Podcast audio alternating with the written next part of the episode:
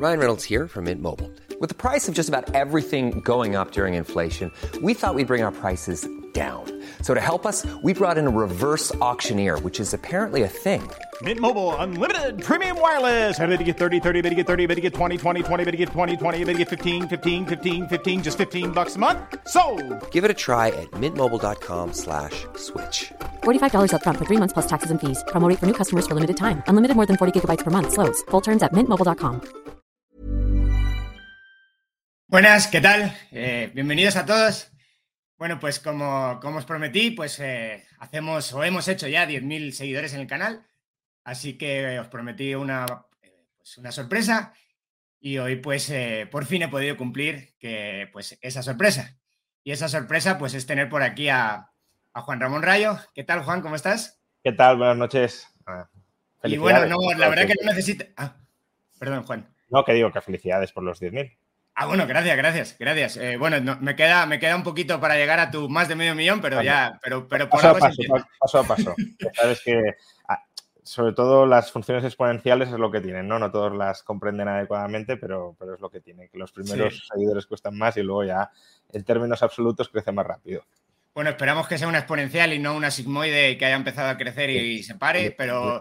Pero, pero, bueno, eh, te quería presentar primero antes de empezar a hablar contigo, Juan, y aunque te conoce ya todo el mundo en mi canal y de hecho, pues la mayor parte de mis seguidores probablemente me los has, eh, me los has regalado tú con, Bueno. con, con tus invitaciones al, al canal, pero bueno, Juan es, eh, pues es doctor en economía por, la, pues, por la Universidad Rey Juan Carlos, doctor en economía aplicada hace ya unos cuantos añitos.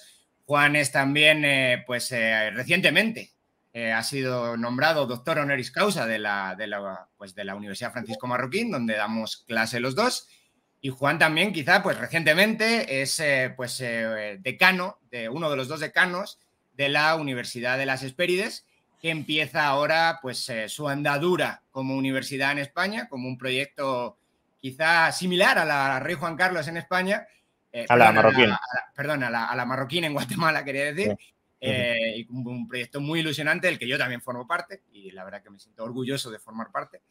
Y pues nada, Juan, oye, de verdad que mil gracias por estar aquí. eh, bienvenido pues a, a mi canal y pues, eh, pues, eh, pues si quieres empezamos cuando, cuando, cuando tú quieras. Nada, lo dicho, felicidades de nuevo y, y gracias por la, por la invitación. Y sí, claro, empezamos y, y a ver qué, qué sale de esta charla.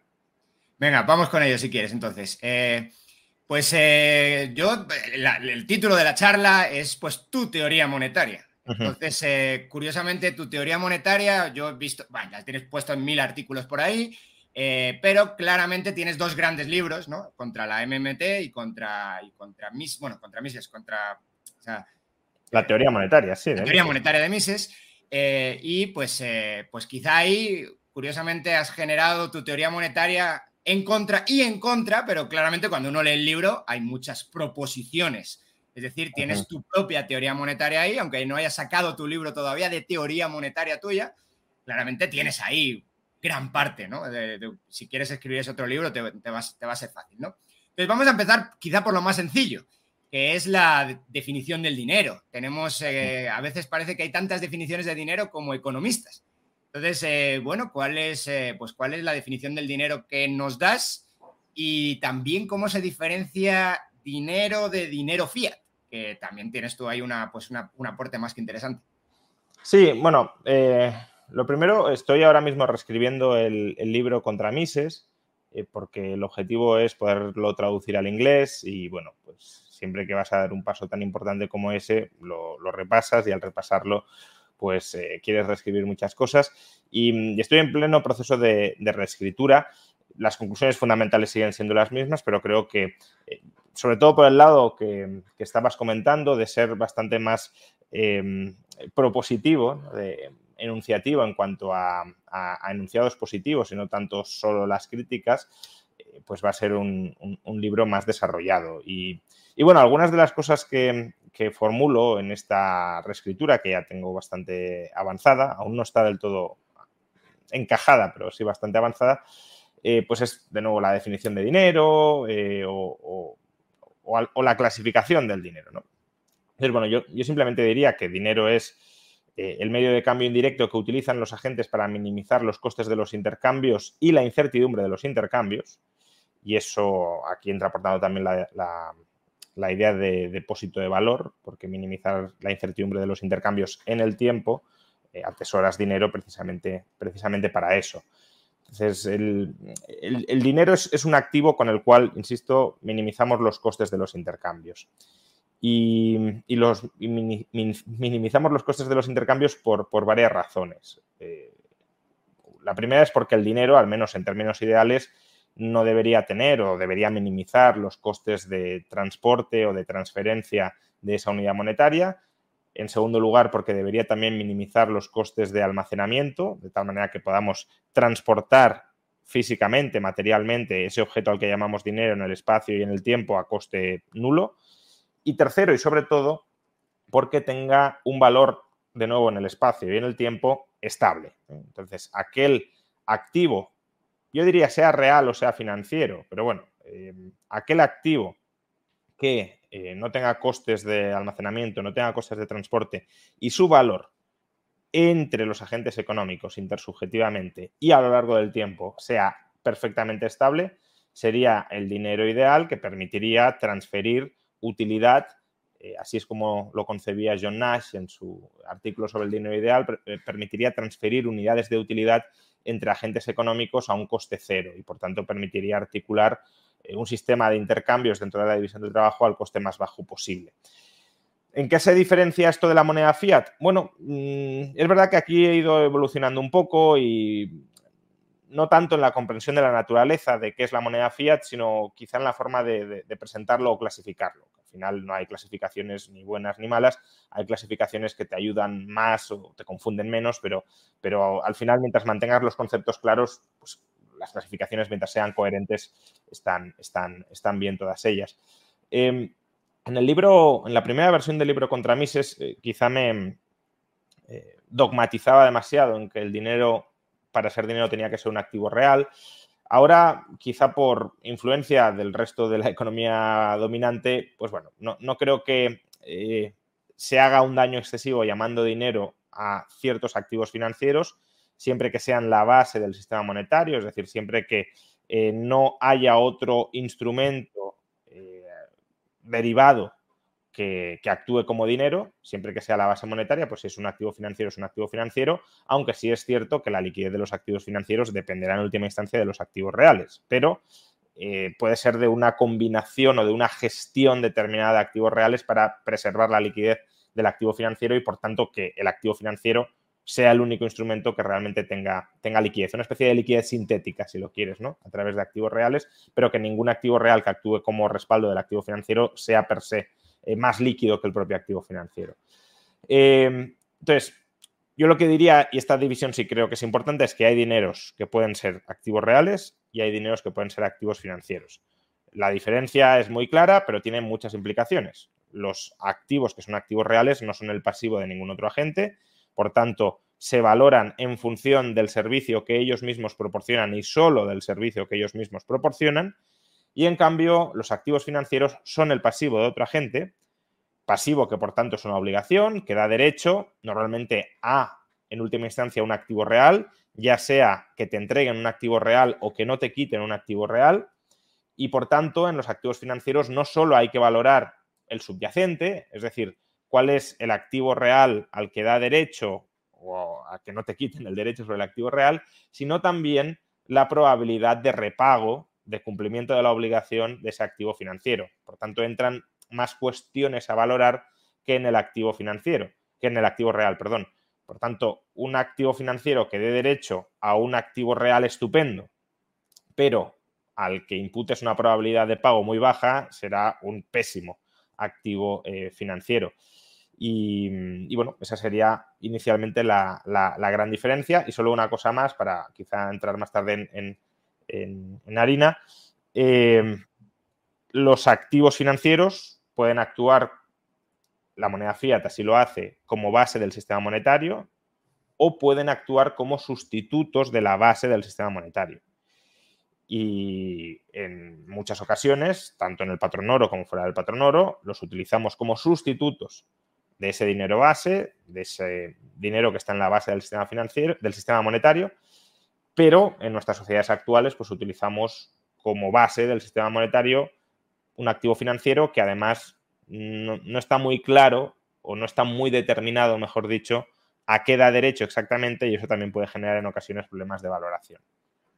Ok, o sea, entiendo que en comparación con lo que nos, eh, pues con lo que se puede leer en, pues en tus libros, la única gran diferencia que tienes en la definición de dinero es simplemente esta ya exigencia de que el dinero sea un activo real y, estás admitiendo que se pueden utilizar como dinero base o como dinero eh, o de la definición propia de dinero bienes que no sean necesariamente activos reales, porque luego tú, evidentemente, sí, durante todos tu, pues, tus libros, sí explicas que tiene que haber una complementación de los medios de cambio, dinero o activo real, con otros medios de cambio que sean más elásticos que el dinero. Por, supuesto, eh, respecto a lo último, eh, totalmente de acuerdo, y luego podemos hablar y eh, desarrollar mucho más esa idea tan importante. Pero sí, o sea, la, diferencia que he expuesto es una diferencia clasificatoria. No, es una diferencia demasiado fundamental, porque incluso cuando no definía a, los, a ciertos activos financieros como dinero, no, lo hacía para dar a entender que no fueran la base del sistema monetario, sino simplemente porque la palabra dinero me parecía tan importante que prefería reservársela a los activos reales que no son convertibles en nada más, que no son adicionalmente convertibles. El matiz que introduzco e-, es lo que comentaba antes, que aunque los activos financieros sí sean convertibles en activos reales, directa o indirectamente, porque incluso la moneda fiat no es directamente convertible, pero sí lo es indirectamente. Vamos a hablar de eh, eso también, creo. Aquello en lo que no es convertible puede no ser dinero. Entonces, claro, eh, si no es adicionalmente convertible en nada que sea dinero, pues es el último escalón del sistema monetario y por tanto también le corresponde, creo yo, llamarlo dinero y además así es como se entiende también en el mainstream y por tanto, en la medida de lo posible, si no hace falta eh, enfrentarse con ciertas palabras que están muy usadas y muy extendidas, creo que es mejor no hacerlo si no, si no se gana demasiado más allá de distinguirte y decir, esta es la nomenclatura que yo estoy utilizando y por tanto los míos utilizad esta y los que no sois los míos utilizad otra. Entonces, por eso eh, como no se gana mucho y creo que sí que se añade confusión, eh, ahí sí que he ido cambiando un poco. Sí, bueno, como decía Menger, al final las definiciones tienen que ser relevantes y además no ir contra las, eh, pues, los consensos que ya existan. Porque y, el, y, el, uso social, ¿no? También. El uso social, Mises, perdón, Menger, por ejemplo, el concepto de capital lo extraía del uso social, que, se hacía de la palabra capital. Pues eh, bueno, siguiente pregunta que tengo preparada. Quizá luego vamos a volver sobre un montón de temas que han quedado ahí en el aire, pero quería preguntarte sobre el origen del dinero, porque curiosamente estamos hablando ahora de esas características de que puede tener dinero como activo real o dinero como activo financiero. Y tenemos una pelea, ¿no? Con, pues tú tienes una pelea también, ¿no? Y uno de tus libros es contra la MMT, que es una pelea que tiene siglos, curiosamente, aunque nos puede parecer muy moderna, porque, bueno, sí, ahora hablamos de MMT, pero hace un siglo hablábamos de teoría chartalista y hace más de un siglo hablábamos de nominalismo versus metalismo. O sea, no, tampoco, tampoco creo que, que, el debate sea tan nuevo, aunque sí lo hemos reescrito con otros nombres. Entonces, en este sentido, pues tenemos varios posibles orígenes del dinero. Uno como un activo quizás real o no necesariamente siempre real, pero como un activo real y que parece que ha ido evolucionando a lo largo del tiempo, la teoría evolutiva del dinero. Eh, pues eh, quizá hunde sus raíces en, Menger. Y otra que sería la teoría neochartalista o MMT del dinero, que nos dice que el Estado es el origen, el Estado o una comunidad de pagos, no necesariamente siempre el Estado, pero el Estado como la gran comunidad de pagos es más importante que el resto, en la que precisamente porque se generan deudas tributarias contra el Estado, nace el dinero. Entonces el dinero sería, en este caso, por fuerza, un activo financiero. Entonces, eh, ¿Están peleadas ambas? ¿Hay una forma de reconciliarlas? No, yo no creo que estén, yo no creo que estén peleadas, eh, más allá de, que se quieran convertir en teorías monolíticas sobre el origen del dinero o, únicas, ¿no? Em, yo creo que la, diferencia que has trazado eh, es relevante, ¿no? Em, precisamente Knapp, el padre de la teoría chartalista, él, su obra se malinterpreta generalizadamente porque em, se llama La teoría estatal del dinero y, empieza eh, su libro diciendo que el dinero es una criatura del Estado, una criatura de la ley. Y, claro, eh, si tú lees eso, pues parece que esté diciendo que el, dinero lo crea el Estado, ¿no? Pero lo que entendía CNAP por dinero era una cosa muy concreta, que era básicamente la moneda fiat, para más o menos entendernos. Entonces, claro, él dice, la moneda fiat la crea el Estado, sí, claro, lo dice todo el mundo, pero él no niega que antes de la moneda fiat estatal no existieran lo que llamaríamos en la jerga actual dinero o medios generales de intercambio que eh, tuvieran su base en el oro y no en el Estado. Él lo llamaba eso origen autometalista del, dinero.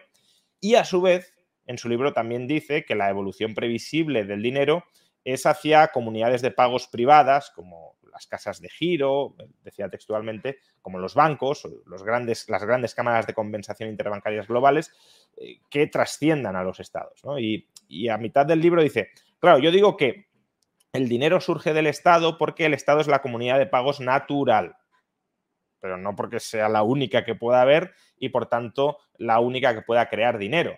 Dice, el Estado, textualmente dice, puede crear dinero porque es una comunidad de pagos, no porque sea Estado.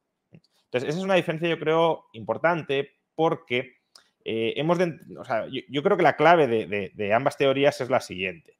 La teoría que busca el origen del dinero en los activos financieros, llamémosle chartalista, neochartalista, o como la queramos llamar, porque cada una pues, pone el foco en un activo financiero distinto, ¿no? Eh, coloca el origen del dinero en la confianza. Entonces, si existe confianza entre las partes, existe posibilidad de obligarse recíprocamente y al existir posibilidad de obligarse recíprocamente, también la hay de cancelar multilateralmente esas obligaciones y por tanto de intercambiar eh, por compensación de créditos y deudas, sin necesidad de que haya nada más. Y en todo caso, si no hay una liquidación perfecta de esos créditos y deudas, si quedan saldos netos pendientes de compensar, esos saldos netos se pueden endosar a terceros dentro de la misma comunidad, esperando que se compensarán pues, más adelante en el futuro con otros, otras entregas de bienes dentro de la propia comunidad. Quizá una, idea muy potente ¿no? de estas teorías que estás comentando ahora es esa idea de que tienes un crédito contra la comunidad. Y el Estado puede ser el que encarna esa comunidad. Yo creo que aquí hay problemas, evidentemente, de filosofía política, pero en cualquier caso, la idea es que no hay un dinero como tal, porque el dinero sería un medio de cambio. Ahora vamos a tratar eso también, porque tú también lo criticas mucho en, con, Mises, criticando a Mises, pero la idea es que el dinero simplemente es un reclamo sobre una porción de la producción social. La idea puede que sea potente, pero es una idea que ellos suelen expresar de manera eh, equivocada y errónea. Y, me queda por explicar también la, teoría del origen del dinero, cómo encaja con esta otra, ¿no? Pero, em, porque, por ejemplo, el, probablemente uno de los primeros autores, no lo, no lo, llamaríamos chartalistas, pero sí influyó poderosamente a los chartalistas, que, desarrolla esta idea de que el dinero es una deuda, una deuda social, es el escocés Henry Dunning MacLeod, de finales del siglo XIX, que es un, es un economista monetario muy interesante, eh, a mí me ayudó mucho a, comprender mejor el, proceso de las deudas y es muy crítico con, John Law, por ejemplo. O sea, no, es, no pensemos que es una persona que hoy se adscribiría a la MMT, ¿no? Pero él dice que el dinero es deuda y que el oro en el fondo es una deuda social. Y aquí ya hay un problema de no diferenciar entre activos reales y activos financieros. Es decir, la teoría es interesante si la restringimos a los activos financieros y aún así es problemática porque no es que el activo financiero sea un derecho o un reclamo contra la comunidad, lo es contra el emisor del pasivo financiero, sea el que sea. Otra cosa es que si el Estado es el emisor y el Estado tiene capacidad tributaria sobre la sociedad, en teoría el Estado podría colocar toda la riqueza de la comunidad, podría subordinarla para amortizar esa deuda que tiene contigo, pero en la práctica tampoco lo hacen y por tanto no es correcto em, generalizar así diciendo que es una deuda contra la comunidad.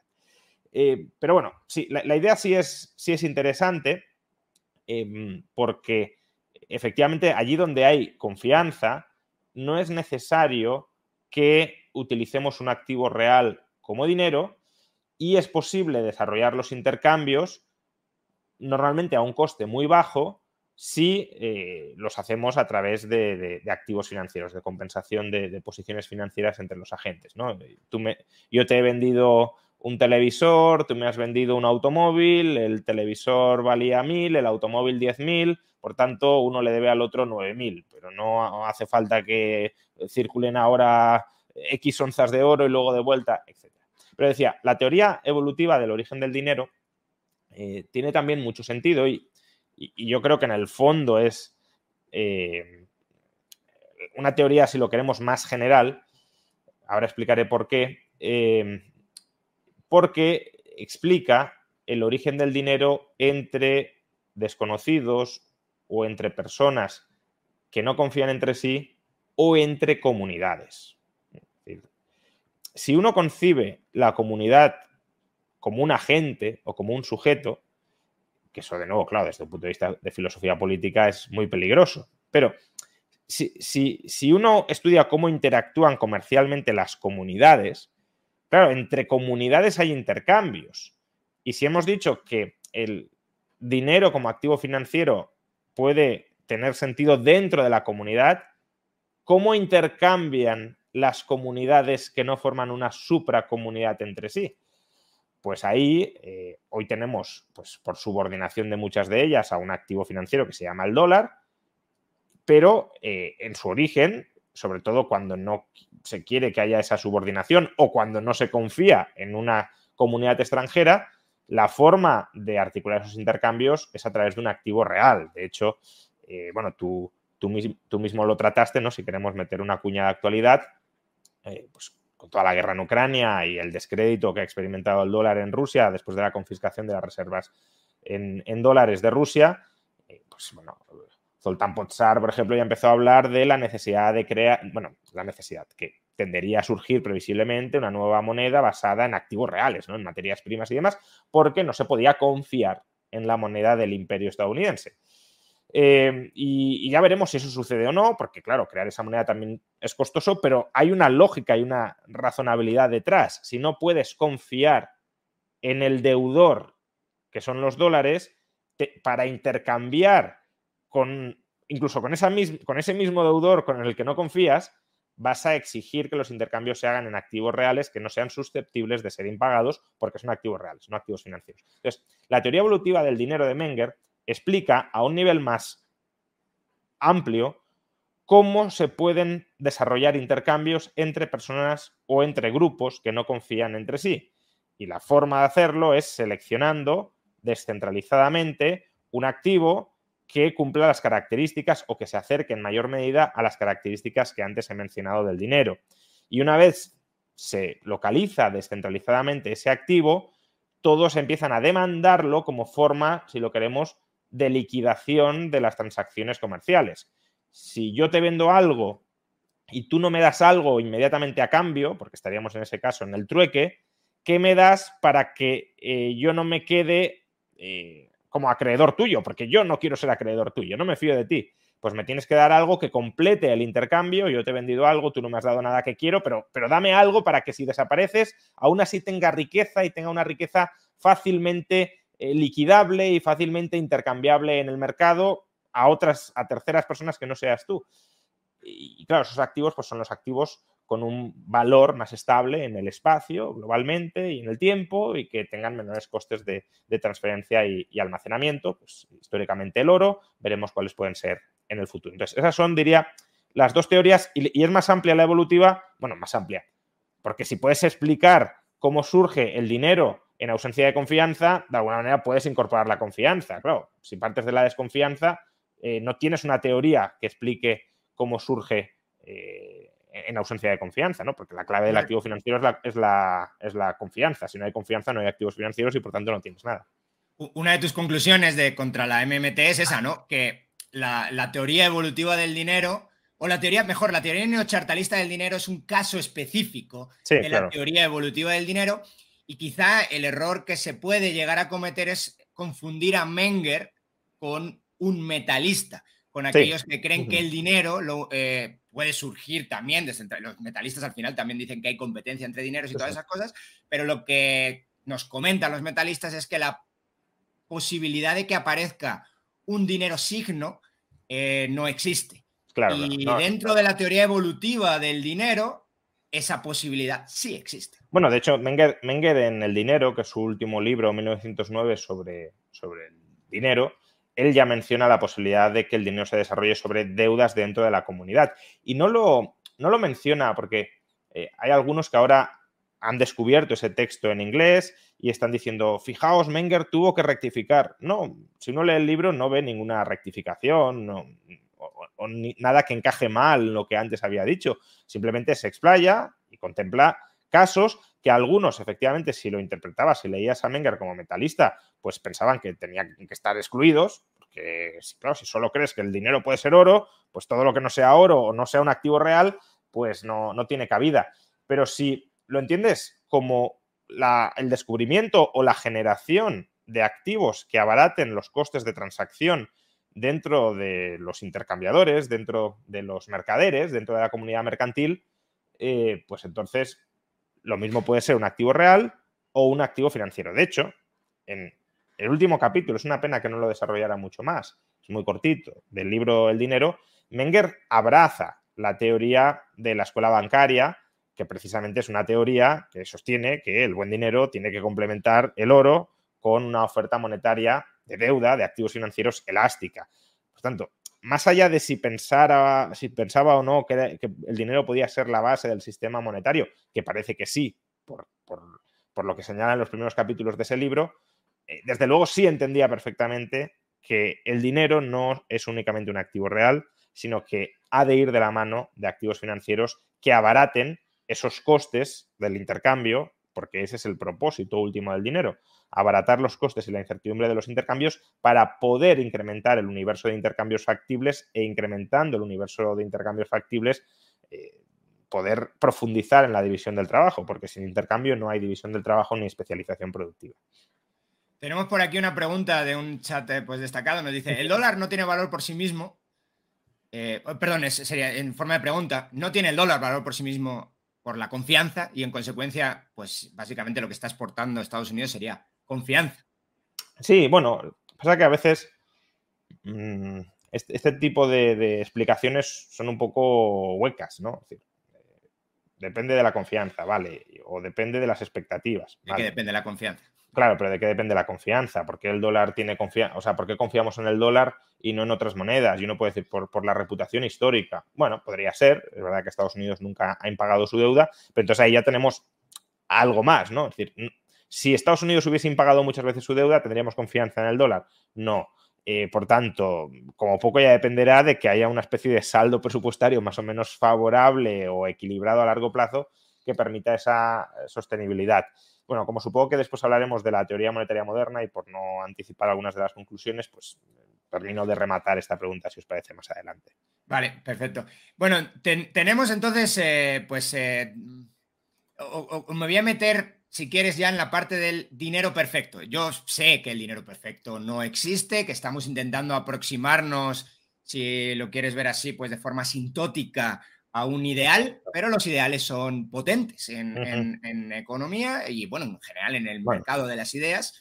Eh, y simplemente tenerlos ahí, ¿no? Mises hablaba también de esto, ¿no? De, de, las, de, la, de, los, de los, ideales. Y, pues, eh, ¿cómo sería ese dinero perfecto? Tú nos hablas mucho de elasticidades, en, tu obra, elasticidad de la oferta de dinero, elasticidad de la demanda de dinero, ¿qué, mezcla entre ellas sería perfecta? Y luego además la necesidad de que el dinero, ya, ya me has cambiado, me has movido un poco el suelo con la definición de dinero, pero bueno, además de que el dinero esté suplementado por algunas otras formas de oferta monetaria que eh, pues sean mucho más elásticas, bueno, ya te estoy, pisando tu pregunta, pero bueno, que sean más elásticas que la propia elasticidad de la oferta del dinero. Entonces, eh, bueno, no, hay aquí un jaleo, a ver si lo podemos ordenar. Sí, eh, a ver, lo que, lo que he mencionado antes es que el dinero ideal sería un activo sin costes de transferencia, sin costes de almacenamiento o atesoramiento y con absoluta estabilidad de valor entre personas, es decir, que todos le reconocemos socialmente el mismo valor al dinero, y en el tiempo, que ese valor del dinero en el mercado no cambie conforme pasa el tiempo. Claro, la si nos quedamos en esto último, lo que podríamos llamar liquidez temporal o estabilidad de valor temporal, ¿cuál es la condición o cuáles serían las condiciones para que eh, un activo, su valor fundamental, no cambie a lo largo del tiempo? Pues ah, se pueden dar dos conjuntos o tres, si lo queremos, lo podemos agrupar en dos de, condiciones. La primera sería que su oferta y su demanda nunca cambiaran. Si su oferta y su demanda fueran siempre constantes, pues por definición su valor siempre sería el mismo. Pero claro, estas condiciones pues no son muy realistas. Probablemente en el pasado sí tuvieron su mayor relevancia, ¿no? Porque eh, había tipos de dinero en el pasado que, que se utilizaban para intercambiar a lo mejor una vez cada 10 años y por tanto no tenían una demanda muy fluctuante ni tampoco una oferta muy cambiante. Eran casi más medios de saldar deudas familiares o generacionales que otra cosa, ¿no? Pero en nuestras sociedades actuales, donde la demanda de dinero es muy viva, este supuesto no parece muy, eh, muy realista. Entonces, ¿cuál sería la otra forma de estabilizar el valor del dinero en el tiempo? Pues si cambia la oferta, o sea, si las perturbaciones al valor del dinero vinieran desde el lado de la oferta, deberíamos tener una demanda muy elástica frente a los cambios de la oferta. Es decir, que siempre que aumente la oferta, aumente la demanda y siempre que baje la eh, oferta, baje la demanda. Lo que pasa que aquí, de nuevo, si entendemos el dinero como un activo, que es... Estamos entendiendo elasticidad con respecto al precio. O sea, es decir, porque luego podemos hablar de otras variables, tú también lo haces, ¿no? De otras variables que, afectan a la demanda. Más que al precio, yo diría al valor, ¿no? Porque el precio es el resultado del cruce de valores, de la utilidad marginal del dinero y de la utilidad marginal del de, eh, otro bien eh, que estemos comprando o vendiendo contra dinero, ¿no? Entonces, em, el poder adquisitivo del dinero puede ser estable con una utilidad marginal del dinero inestable, pues claro, si cae la utilidad marginal del dinero y también la utilidad marginal de otro bien, pues el poder adquisitivo se mantiene. Y el poder adquisitivo del dinero puede ser inestable con una utilidad marginal del dinero estable, que yo creo que este es el caso que a lo mejor seduce, no sé si con razón o sin ella, pero a muchos austriacos tradicionales que, defienden pues, que la deflación es positiva. Claro, si, si el valor del dinero se mantiene constante y el valor del resto de bienes cae por aumento de la productividad, pues habrá deflación. Y, ese para mí no es el problema. El problema, ya supongo que también entraremos luego aquí, pero el problema para mí es la deflación que venga por el lado del cambio del valor del dinero, no por el lado del cambio del valor de los bienes.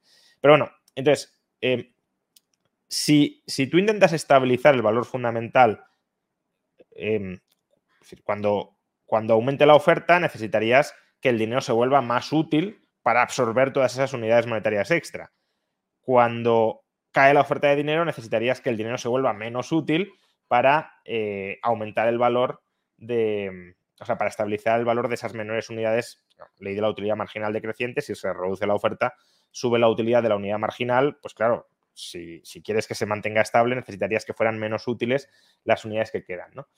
Eh, pero claro, como decía, si el, si el dinero es un activo que es objeto de eh, decisión activa, deliberada de los planes de acción de las personas, no puede ser, la, demanda no puede ser reactiva a cambios exógenos de la oferta, porque entonces estaríamos diciendo que la gente se adapta pasivamente a la, a la fluctuación de la oferta de oro, por ejemplo, y no que la gente eh, desarrolla planes de acción incorporando el entorno a esos planes de acción y revisándolos cuando cambia el entorno. ¿no?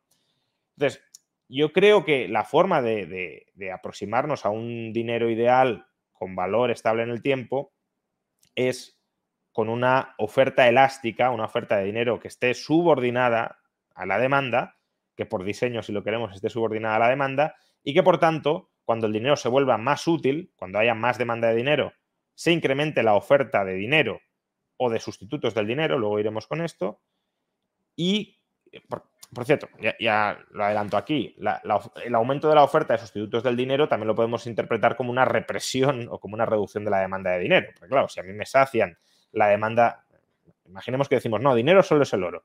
Vale, aumenta mi demanda de dinero y aumentamos la oferta de sustitutos del oro. Pues claro, si me dan sustitutos del oro, mi demanda de dinero de oro ya no será tan intensa.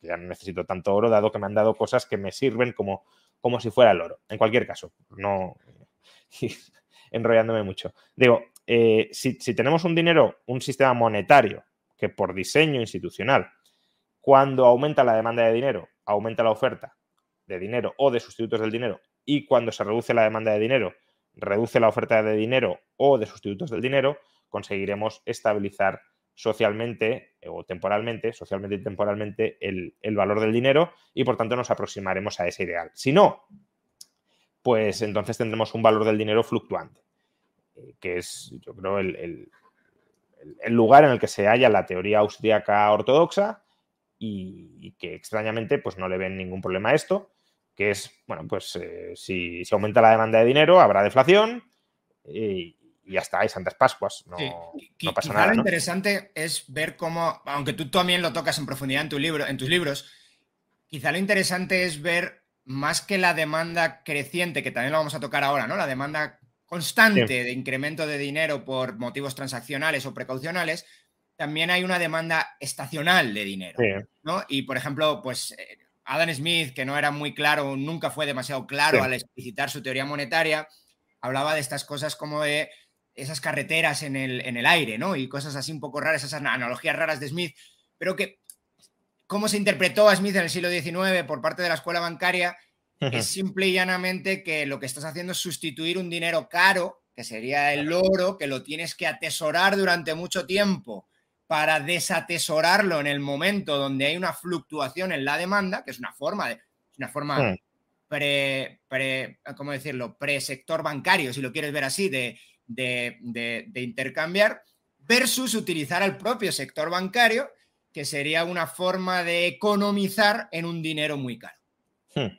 Sí, o sea, la parábola, si lo queremos, de Smith, de la carretera a través del cielo, a mí me gusta mucho, eh, porque creo que tiene mm, interpretaciones, claro, porque coincido totalmente en que la teoría monetaria de Smith eh, no está muy bien expuesta. Em, pero, tiene muchas ideas muy interesantes, ¿no? Y, yo iría un poco más allá en lo que señalas del, oro ser un dinero caro en el sentido de que tenga costes de atesoramiento. Eh, el dinero tiene costes de recursos y de producción si queremos estabilizar su valor en el tiempo únicamente a través del dinero, ¿no? Que esta es la crítica que le formula Friedman al patrón oro, que si eh, utilizamos solo el oro como dinero, el incremento sostenido de su demanda con motivo de transacción, con motivo de precaución, eh, hará que sea necesario producir cada año oro.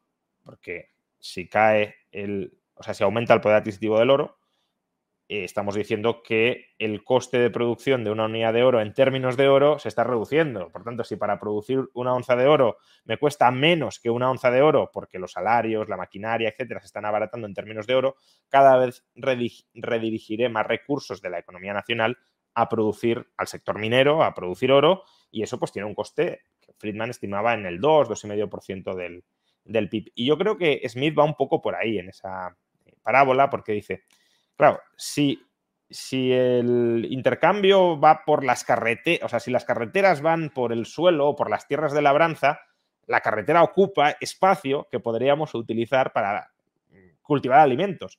En cambio, si construimos una carretera a través del cielo, que sería pues los intercambios a crédito, dicen, el intercambio no será tan seguro como si lo hiciéramos con activos reales, pero liberaremos riqueza nacional para producir otras cosas.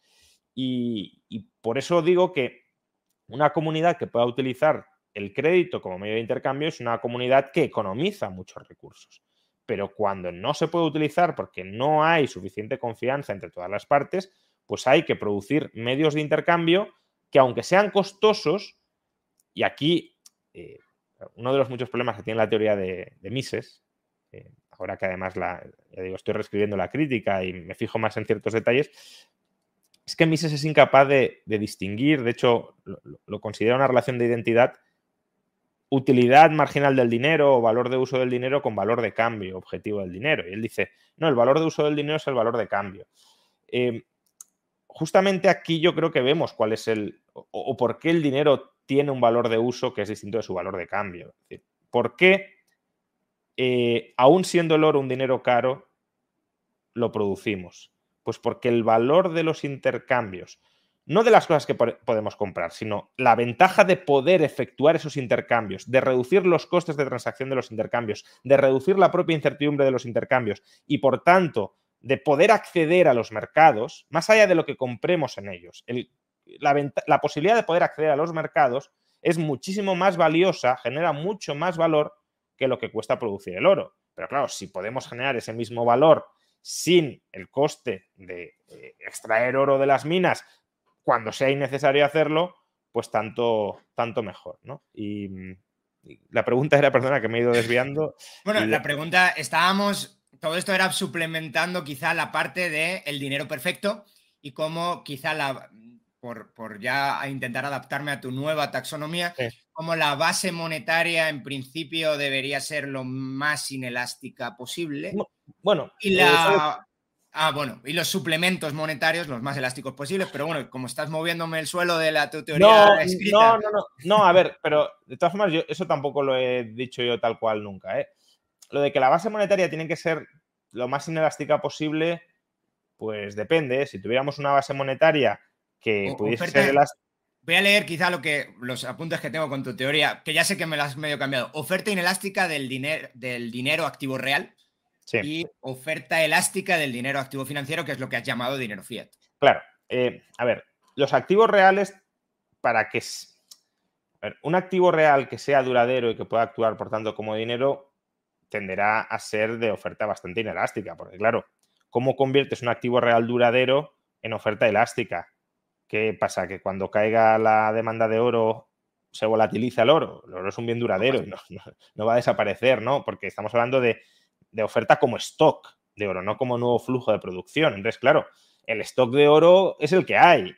Entonces, la, la, elasticidad del stock de oro puede ser al alza en el sentido de incrementarse, podría serlo, pero a la baja no. Entonces, ¿dónde logras la elasticidad de la oferta al alza y a la baja? Pues con los activos financieros. Los activos financieros si los puedes crear a discreción, creando deuda, y si los puedes destruir a discreción, amortizando deuda. Pero lo que digo es, mm, sinceramente, yo no le veo ninguna ventaja con el tiempo pensándolo a que la base monetaria tenga que ser inelástica. Es decir, eso es más una característica del sistema monetario que tenemos más que una propiedad óptima del sistema monetario. Si pudiésemos tener un sistema monetario cuya base eh, monetaria fuera de oferta elástica, pues en principio yo no le vería, no sé, por lo que he pensado, por lo que he estado pensando durante mucho tiempo, pero no le vería ningún problema. La cosa es que eso no, no, no se me ocurra cómo se puede articular. Por ejemplo, diseñamos un dinero como Bitcoin. Bueno, ya, pero eh, ¿qué haces? Que eh, cuando cae la demanda de Bitcoins le reduces la cantidad de Bitcoins que tiene la gente. No sé hasta qué punto eso tendría una, aceptación o una demanda. Los fondos monetarios lo hacen, pero son, o, lo deberían hacer, pero son, son activos financieros, ¿no? Y claro, la ventaja de Bitcoin es que tú tienes una cantidad y no te la pueden sustraer. Si te dijeran, no, es que cuando cae la demanda de Bitcoin para estabilizar el precio, tenías una unidad y ahora tienes un cuarto. Sí, se podría ver quizá como tú has planteado la posibilidad de que el dinero sea una forma de intercambiar cuando no te fías. Entonces, eh, cuando no te fías, prefieres tener algo con oferta inelástica. Sí. No te fías del emisor. Estamos hablando eh, eh, ahora. Claro, claro. Pero, o sea, claro, si, eso lo tiene que administrar un emisor, sería un desastre, claro. si estamos hablando de activos reales, son activos no manejados, porque si son manejados, al final, en el fondo, no son activos reales. se articula el sistema a través de activos reales, pero mm, es como si fueran activos, activos financieros. Em, entonces, lo que no se me ocurre es un sistema basado en activos reales donde el stock de oferta se pueda reducir cuando caiga la demanda, ¿no? Entonces, esa elasticidad la logras, y ahí sí es fácil lograrla, a través de, de los activos financieros, y así es como hemos conseguido históricamente un dinero que se aproxima al ideal, que es, efectivamente, como decías, con oferta elástica del activo, eh, oferta inelástica del activo real y oferta elástica de eh, los activos financieros que reemplazan al activo real. Vamos, si quieres, con la parte de hasta dónde puede incrementar esa oferta, porque tú también estableces algún límite de, ok, mm, eh, incrementamos la elasticidad de activos monetarios que se basen en activos, que sean activos financieros, pero hay límites y debería haber límites porque si no podemos terminar monetizando cualquier cosa y generando problemas financieros. Entonces, eh, tú eh, acudes y de hecho citas a pues, un libro que a mí me gustó mucho, que también, por cierto, me, recomendaste tú, el de Ruef, el del orden social, que Ruef tiene una frase muy bonita, que tú también comentas varias veces, que es la de vestir a las mercancías, algún tipo de mercancía, ahora quiero que es la pregunta, de hecho, algún tipo de mercancía las vistes como si fueran dinero y cuando ya no se necesitan, ese tipo de mercancía se desvisten del dinero. Entonces, eh, esta, analogía es una analogía potente, creo, además también, y una analogía, pues aparte es bonita, ¿no? Se, ve, se ve que Ruef había pensado esto un par de veces. Entonces, ¿qué tipo de mercancías pueden dar lugar a estos bienes, eh, perdón, a estos activos financieros monetarios? Eh, por cierto, el libro de Ross lo van a traducir al inglés, eh, lo están traduciendo al inglés, lo cual agradezco porque la traducción en castellano deja bastante que, deja bastante que desear. Eh, lo va a traducir el Liberty Fan, o lo está traduciendo ya el Liberty Fan. Y es un libro áspero, que quizás es áspero por la traducción, ¿no? Es áspero, yo creo que por la traducción, sobre todo, sí, porque es como la teoría pura del capital de Hayek en castellano, que está también pésimamente traducido y cuesta ya cuesta entender a Hayek, pero claro, si encima los vocablos son incomprensibles, pues no, no se entiende nada. Bueno, eh, la, pregunta es muy pertinente, de hecho es para mí una de las grandes preguntas, o incluso la gran pregunta de, un sistema financiero, y es em, contra qué se pueden generar activos financieros que actúen como sustitutos del dinero. Hasta cierto punto, el laoísmo, las ideas de John Law, podríamos decir que era la creencia en que la elasticidad del sistema financiero podía engullir cualquier tipo de activo. Tierras, eh, beneficios futuros de monopolios público-privados eh, o actualmente pues impuestos de muy largo plazo. Pero claro, vamos a ver. Em, si, si se trata de que un activo financiero sea sustituto del dinero, y hemos dicho que la cualidad del dinero es la estabilidad de valor, ese sustituto del dinero, para que sea sustituto, ese activo financiero que actúa como sustituto del dinero, para que sea sustituto del dinero, tendrá que tener un valor estable. ¿Y cómo puedes garantizar un valor estable? Pues el, valor estable lo garantizas siempre que la oferta de dinero y de sustitutos del dinero esté equiparada o en equilibrio con la demanda de atesoramiento de ese dinero y de esos sustitutos del dinero. Con lo cual, has de garantizar o has de posibilitar una elasticidad al alza, que no es tan sencillo, ¿eh? Luego, no sé si hablaremos o no, pero claro, si ya no puedes monetizar todo tipo de activos, te puedes quedar sin activos monetizables para aumentar al alza la, la oferta de dinero. Y también has de poder reducir esa oferta monetaria cuando se reduce la demanda. Entonces, un activo financiero, ¿cómo reduces o suprimes su existencia? Amortizándolo. ¿Cómo puedes garantizar que un activo financiero se va a amortizar en cualquier momento cuando caiga la demanda? Pues eh, primero con capacidad de repago, es decir, que lo que tenga detrás ese activo financiero, eh, bueno, aquí hablemos de pasivo financiero, porque como estamos hablando desde la perspectiva del deudor, hablemos de pasivo financiero, que lo que tenga detrás ese pasivo financiero sean activos, activos eh, en mayor medida o en mayor cantidad que lo adeudado por el pasivo, hablaríamos de una sobrecolateralización, digámoslo así, eh, pero que además esos activos sean liquidables, sean enajenables a un precio estable en el mercado. ¿Y cómo puedes lograr que unos activos tengan un precio estable en el mercado? Pues entre otras condiciones, eh, esos activos han de tener una baja duración. ¿Por qué? Porque un activo con muy alta duración es un activo que se expone al riesgo de interés. De hecho, lo estamos viendo ahora eh, con toda la crisis de la banca regional estadounidense. Si ha subido el tipo de interés, esos activos se van a depreciar de valor. Entonces, claro, si tú tienes un activo financiero que dices, no, yo esto lo puedo amortizar en cualquier momento, ya, ¿y qué tienes detrás?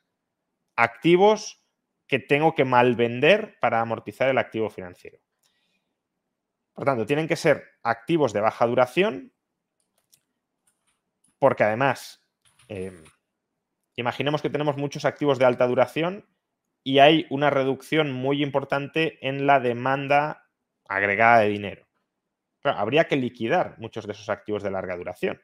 Y si no hay capacidad de ahorro suficiente como para absorber todos esos activos de, alta duración, ¿qué tienes que hacer? Pues bajar su precio. Quiero decir que la subida de tipos de interés puede ser endógena al propio proceso de liquidación de activos. No tiene que ser de como ahora, que han subido los tipos y eso ha descapitalizado y al liquidar han perdido, sino que puede ser que, oye, que tenemos que liquidar y para liquidar hay que bajar el precio y bajar el precio equivale a subir los tipos de interés y, por tanto a descapitalizar a todos los que tengan activos de alta duración. Entonces la cuestión es, desde un punto de vista macroeconómico, ¿qué es un activo de baja duración? Eh, este es un tema sobre el que reflexiona eh, en, su libro sobre eh, la liquidez en los mercados financieros, el mercado bursátil y el capital. Y claro, él al final lo que dice es que lo que es líquido desde un punto de vista agregado, lo que pasa que no, como que desdeña esa línea, pero son los bienes de consumo. Pues desde un punto de vista de triángulo hayekiano, las inversiones de menor duración posible es, la base, bueno, depende cómo dibujemos el triángulo, ¿no? Pero en, la versión de Huerta de Soto es la base del, del triángulo hayekiano, que es la venta o la distribución o producción final de bienes de consumo. Entonces, la doctrina de las letras reales, que es la, regla monetaria del siglo XIX, que yo creo que más acierta a la hora de, determinar cuáles son las condiciones de emisión de estos activos financieros que sustituyen al dinero y que también es la línea por la que iba Rueff, eh, lo que decía es, tú puedes vestir de dinero, tú puedes monetizar el valor monetario de mercancías que sean bienes de consumo con una amplia demanda y con una demanda estable en el mercado. Porque todo lo demás no te garantiza que puedas autoliquidar las deudas, los activos financieros que reemplazan al dinero en cualquier momento. En términos 100%istas, ¿no? De alguna manera, diríamos que, claro, si todo el mundo va a un banco a reclamar la devolución de su dinero, eh, los 100%istas dirían, si no tienes un coeficiente de caja del 100%, no se puede pagar. Bueno, yo creo que eso es incorrecto. Incluso si todo el mundo va en ciertas condiciones estresadas, se podría potencialmente terminar pagando. Pero desde luego, lo que no lo es, es que si no tienes em, activos de baja duración y por tanto autoliquidables en el momento en el que se reclama eh, una amortización social de los activos financieros que actúan como reemplazo del dinero, eh, se va a quedar gente sin cobrar. Hay, un tema. Ah, sí, sí. No, no, que lo que garantiza en última instancia la liquidez del pasivo, la capacidad de repago, es la liquidez del activo y aquello que es líquido desde un punto de vista eh, macroeconómico son activos de corta duración, por tanto, la última etapa de la producción, los bienes de consumo.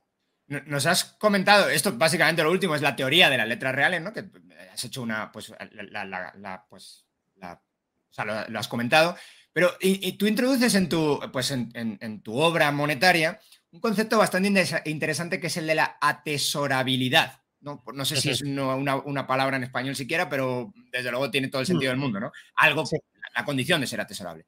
Entonces, em, curiosamente, a mí me surgió la duda cuando estaba releyendo uno de tus libros, y es, si tiene que ser atesorable, tú comentas que es porque el servicio de liquidez es un servicio que muchas veces es precaucionario, es decir, no sé, si, no sé si, no sé si la voy a utilizar o no, y si no sé si la voy a utilizar o no, las mercancías no solamente tienen que ser líquidas, sino tienen que tener un coste de atesoramiento relativamente bajo. Porque si tiene un coste de atesoramiento alto, pues entonces no, no, no pueden vestirse como dinero algo que es mucho más caro que el dinero. No tendría sentido. Para eso atesoro el dinero. Entonces, que, y el dinero es relativamente fácilmente atesorable. Entonces, la idea de, por ejemplo, nos están comentando por aquí tomates, ¿no? En, el, chat nos están comentando peras. Eh, en ese sentido, todas esas mercancías que son, quizás son muy atesorables, utilizando tu, terminología, en el corto plazo, pero son muy perecederas y poco atesorables en el medio y largo plazo, Por lo tanto, serían malos, malos, o sea, sería un mal colateral para una letra de cambio. Sería un mal colateral, creo, no, no sé qué piensas, pero yo veo aquí quizá un problema eh, entre lo que dice la teoría de las letras reales históricamente y lo que dices tú explícitamente que tienen que ser atesorables con un coste bajo. Pero si es perecedero, el coste va a ser alto de atesorar. Ese es un, uno de los temas que, que quiero reescribir. I'm Sandra, and I'm just the professional your small business was looking for. But you didn't hire me because you didn't use LinkedIn jobs. LinkedIn has professionals you can't find anywhere else, including those who aren't actively looking for a new job but might be open to the perfect role, like me. In a given month, over 70% of LinkedIn users don't visit other leading job sites. So if you're not looking on LinkedIn, you'll miss out on great candidates like Sandra. Start hiring professionals like a professional. Post your free job on linkedin.com/people today. Quality sleep is essential. That's why the Sleep Number Smart Bed is designed for your ever-evolving sleep needs. Need a bed that's firmer or softer on either side? helps you sleep at a comfortable temperature? Sleep Number smart beds let you individualize your comfort so you sleep better together. JD Power ranks Sleep Number number 1 in customer satisfaction with mattresses purchased in-store. And now, save 50% on the Sleep Number limited edition smart bed for a limited time. For JD Power 2023 award information, visit jdpower.com/awards. Only at a Sleep Number store or sleepnumber.com. Millions of people have lost weight with personalized plans from Noom, like Evan, who can't stand salads and still lost 50 pounds. Salads, generally, for most people, are the easy button, right? For me, that wasn't an option. I never really was a salad guy. That's just not who I am. But Noom worked for me. Get your personalized plan today at Noom.com. Real Noom user compensated to provide their story. In four weeks, the typical Noom user can expect to lose one to two pounds per week. Individual results may vary. en el. aún no, ese no lo he reescrito. Bueno, en, la crítica a Philip, eh, o sea, no, no, no, es algo que, que, que mencionara Philip, pero en, las eh, réplicas que escribí, pues eh, cuando lo estaba desarrollando, quizá lo vi con más claridad y, es, uno de los temas que quiero eh, incorporar en el libro porque creo que es, importante. Em, Fequete hablaba mucho de un concepto que, que está en la obra de Smith, pero bueno, que está como todos un poco abierto a la interpretación, que es el de capital circulante social. ¿no? Y él decía que las letras de cambio tenían que estar respaldadas por capital circulante social, que es ese flujo de mercancías que como un río se va desplazando o, va, o llega al océano ¿no? y, y, vuelca las mercancías en el consumo final. Entonces, claro, si, si pensamos en, en el respaldo de las letras de cambio en términos estáticos, como esta letra de cambio da exactamente derecho a estas mercancías y estas mercancías son las que, mm, las que garantizan el repago de esta letra de cambio, pues desde luego, si queremos utilizar los sustitutos monetarios como atesoramiento, no como medio de intercambio, sino como atesoramiento, pues ahí sí que habría un problema, ¿no? Y, y es verdad que en el libro de Mises yo creo que ese es uno de los puntos que no toco o que no resuelvo eh, no trato del todo adecuadamente. Eh, no pretendía ser una crítica, de hecho no, se me ha ocurrido no, ahora. no, ¿eh? no, no, no, no, pero... Eh, pero puede, puede, ser un punto débil, sí.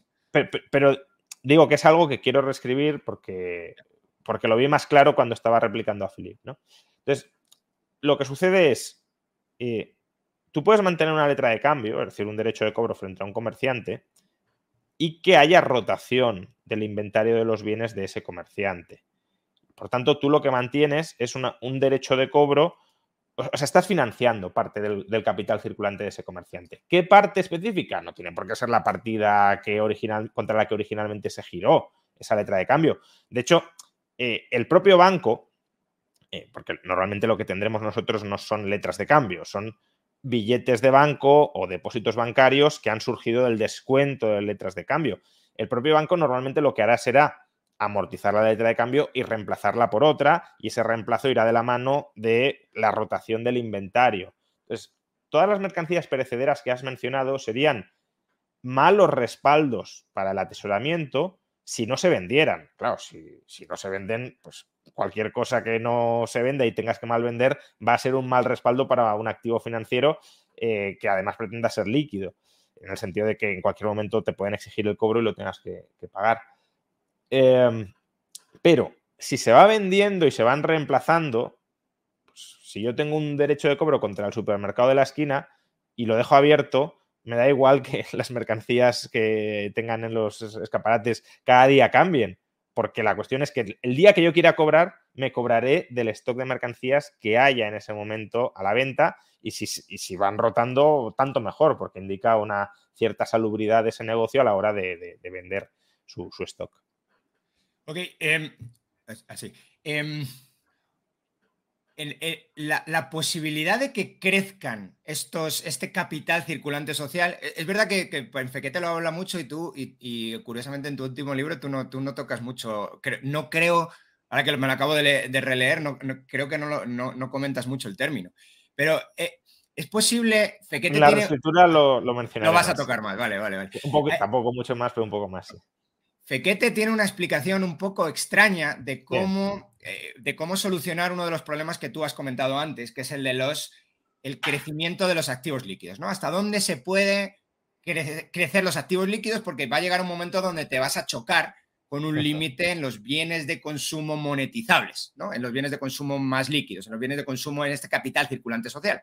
Y Fekete tiene una explicación que la verdad que se entiende bastante mal de eso de el ítem extra en el, en el shelf, ¿no? en, el, en, el, en la repisa del, comerciante minorista. Y creo que tú lo explicas bastante mejor eh, de cómo se puede financiar hmm. el, desde la demanda monetaria, desde un incremento de demanda monetaria, cómo hay un flujo primero financiero y después de economía real en el que crecen en el que el flujo de financiamiento hace que crezcan naturalmente todas las mercancías que pueden ser monetizables para dar, eh, pues esa, o para satisfacer esa demanda extra de liquidez en el mercado. Yo creo que tú, aquí es una gran aportación tuya de este libro. Antes te criticaba, ahora te voy a, te voy a, te voy a ah, Sí, bueno, esa parte también la quiero mejorar, ¿eh? pero no, para rectificar lo que tú estás mencionando, sino para, ampliarlo y quizá también eh, con, con Fequete, a mí me pasa mucho eh, ya lo he comentado muchas veces, que hay muchas cosas que no se entienden bien, las dejas de lado porque dices, bueno, esto lo ha explicado mal o no tiene sentido, y luego muchas veces yo he llegado independientemente a las mismas conclusiones, no buscándolo. Eh, pues lo dejo estar. Es, durillo de leer. Yo sigo investigando por mi cuenta, o sea, ya me ha dado ciertas bases y desarrollo esas bases. Y, y al final terminas llegando a conclusiones muy similares que dicen, anda, sí, seguramente era esto. Ya lo había dicho esto. Lo que quería decir, ¿no? Eh, me ha pasado en muchas ocasiones y en esta en parte me ha vuelto a, suceder. Eh, yo creo que el, Por cierto, lo que describe Fequete, que puede ser muy enrevisado y muy raro para quien lo lea, mm, no es tan eh, absurdo. De hecho, si uno se lee un libro que intenta pues, más o menos sistematizar la liquidez desde una perspectiva neoclásica, que es el libro de Ostrom y Tirol de Inside Liquidity, Outside Liquidity, ellos en eh, el último capítulo del libro eh, explican diversas formas en las que se puede incrementar la liquidez social más allá del endeudamiento público, ¿no? que sería liquidez interna, y, una de las que mencionan es eh, cambiar la forma de la estructura de producción para producir más bienes cercanos al consumo y como el descuento que se aplica sobre el valor monetario de esos bienes es menor, amplías el, valor efectivo monetizable dentro de una sociedad. ¿no? Y eso es en el fondo lo que está diciendo Fekete. La cuestión es cómo se, cuál es el proceso por el cual se da esto, ¿no? que es lo que estabas preguntando. Y yo en el libro lo analizo desde la perspectiva del coste de financiación. Básicamente lo que digo es hay un incremento de la demanda de liquidez, como hay un incremento de la demanda de liquidez, el tipo de interés de corto plazo o de muy corto plazo o de activos premium de baja duración se reduce y eso permite que eh, los bancos descuenten letras de cambio a un tipo de descuento más bajo y que por tanto los distribuidores eh, financien eh, un mayor stock de bienes que se van a ir vendiendo, pues su coste de financiación ha bajado, tienen mayor capacidad adquisitiva para sufragar esos bienes. Esa línea es válida. Pero creo que también hay otra línea que permite explicarlo, que además es, em, porque esta que estoy explicando tiene mucho que ver con la demanda con motivo de transacción, con motivo de precaución, perdón. Hay, la liquidez es más valiosa porque queremos un activo que nos dé más seguridad, ¿no? Pero claro, para la demanda con motivo de transacción, eh, en el libro también lo trato, pero, pero no tiene por qué haber realmente un incremento del el dinero que queremos atesorar o del tiempo que queremos atesorar dinero. Simplemente necesito más volumen de medios de intercambio para liquidar más mercancías. Y yo creo que aquí es donde encaja la idea de, de Fequete, que él dice, si aumenta la propensión a consumir, habrá más letras de cambio y por tanto más, eh, más sustitutos del dinero en nuestra terminología. Y claro, ¿esto qué significa? Que si aumenta la rotación de los inventarios de los supermercados, eh, el ROA de los supermercados aumentará. El ROA es eh, beneficio unitario, margen de beneficio unitario por rotación del activo. Si a un mismo precio y a unos mismos costes se venden más unidades por unidad de tiempo, hay más demanda de bienes de consumo, el ROA aumenta. Y si aumenta el ROA, aún con un mismo coste de financiación, aún sin necesidad de que haya más demanda de atesoramiento de dinero o de sustitutos del dinero, eh, la rentabilidad relativa de producir bienes de consumo aumentará, por tanto los bienes de consumo producidos y vendidos por los supermercados aumentarán y los pasivos que financian esa operación también y por tanto habrá más eh, elasticidad eh, monetaria. La cuestión ahí em, es, ¿es posible generar ese cambio en la estructura productiva que da lugar a un cambio en las posiciones financieras o en los activos financieros en cartera de los agentes sin una crisis económica? Porque claro, si uno mira los triángulos hayekianos y, partimos de la base de que los bienes de capital son bastante inconvertibles, pues si de lo que estamos hablando, por traducirlo en términos austríacos, es de un achatamiento de la estructura productiva para que aumente la base de bienes de consumo, si, es que hay un aumento de la demanda de, dinero. Em, que bueno, aquí también, esta es otra idea que no incorporar en el libro, pero sobre la que también hay que trabajar más, pero bueno, que es cómo, cómo adaptar los triángulos hayekianos a la doctrina de las letras reales. Em, claro, si, si, si, eso es así, eh, tendría que haber una crisis económica. Hemos de producir más bienes de consumo y hay que trasladar bienes de capital de las etapas alejadas, son inconvertibles. Yo creo que sí que hay cierto margen de reconvertibilidad si hay recursos ociosos, que por cierto, esto es de nuevo lo que decía Fequete. Eh, Fequete decía que la Gran Depresión vino, esto es exagerado seguramente, pero por la destrucción del mercado de letras de cambio, parcialmente exagerado, ¿eh? porque es verdad que si uno estudia eh, las enormes tasas de desempleo en Alemania y cómo se intentaron remediar antes de la llegada de los nazis al poder, muchas, mucho de ese desempleo se intentó remediar y se logró parcialmente remediar con esquemas de monedas locales y de cámaras de compensación locales para posibilitar intercambios y, contratar a trabajadores que en medio de la deflación y de toda la contracción monetaria general habían quedado desempleados. Y eso es lo que decía Fequete, que con letras de cambio no podría suceder. Pero bueno, por no desviarme. Eh, si hay cierto margen de ociosidad en la economía, no solo parados, sino trabajadores que pueden trabajar, por ejemplo, más horas, o máquinas que pueden funcionar más tiempo, o bienes de capital fijo que pueden producir más unidades, por ejemplo, de energía, si están produciendo durante más horas, eso te da cierto margen para aumentar la oferta de bienes de consumo sin reducir necesariamente en paralelo la oferta de, otros bienes. Lo que pasa, por eso te decía que aquí hay que cambiar muchas cosas de los triángulos hayekianos, que eh, los triángulos hayekianos primero parten de la base de que eh, existe pleno empleo absoluto de los recursos y por tanto este margen no existe. Segundo, que la oferta monetaria es absolutamente rígida y constante, por tanto no puede haber un incremento del gasto nominal en las etapas más cercanas al consumo sin que ello contraiga el gasto, la inversión en las etapas más alejadas, lo cual, por tanto, niega la existencia de sustitutos monetarios que puedan incrementar la, base monetaria sin, sin, contraer el gasto real efectivo en otras etapas. Y tercero, y esto también es muy interesante, presupone que todas las etapas productivas tienen la misma rentabilidad y que han de tener exactamente la misma rentabilidad. Es decir, presupone que la curva de rendimientos es aplanada. Con lo cual, claro, tú no puedes tener una etapa de bienes de consumo donde la rentabilidad sea baja, por ejemplo, porque ha aumentado la demanda precaucionaria de dinero y nos contentamos con una baja rentabilidad en ese sector, y luego que tengas otra donde la rentabilidad sea mucho más alta. Pero si eh, la duración media de esas inversiones o el riesgo o la liquidez de esas inversiones es distinta, claro que puedes tener distintos tipos de interés y por tanto, pues puedes tener dos etapas eh, en el triángulo hayekiano que la, segunda empiece casi donde termina la primera y luego puedes tener otras que estén más alejadas porque la, tasa de rentabilidad implícita entre ellas sea mayor.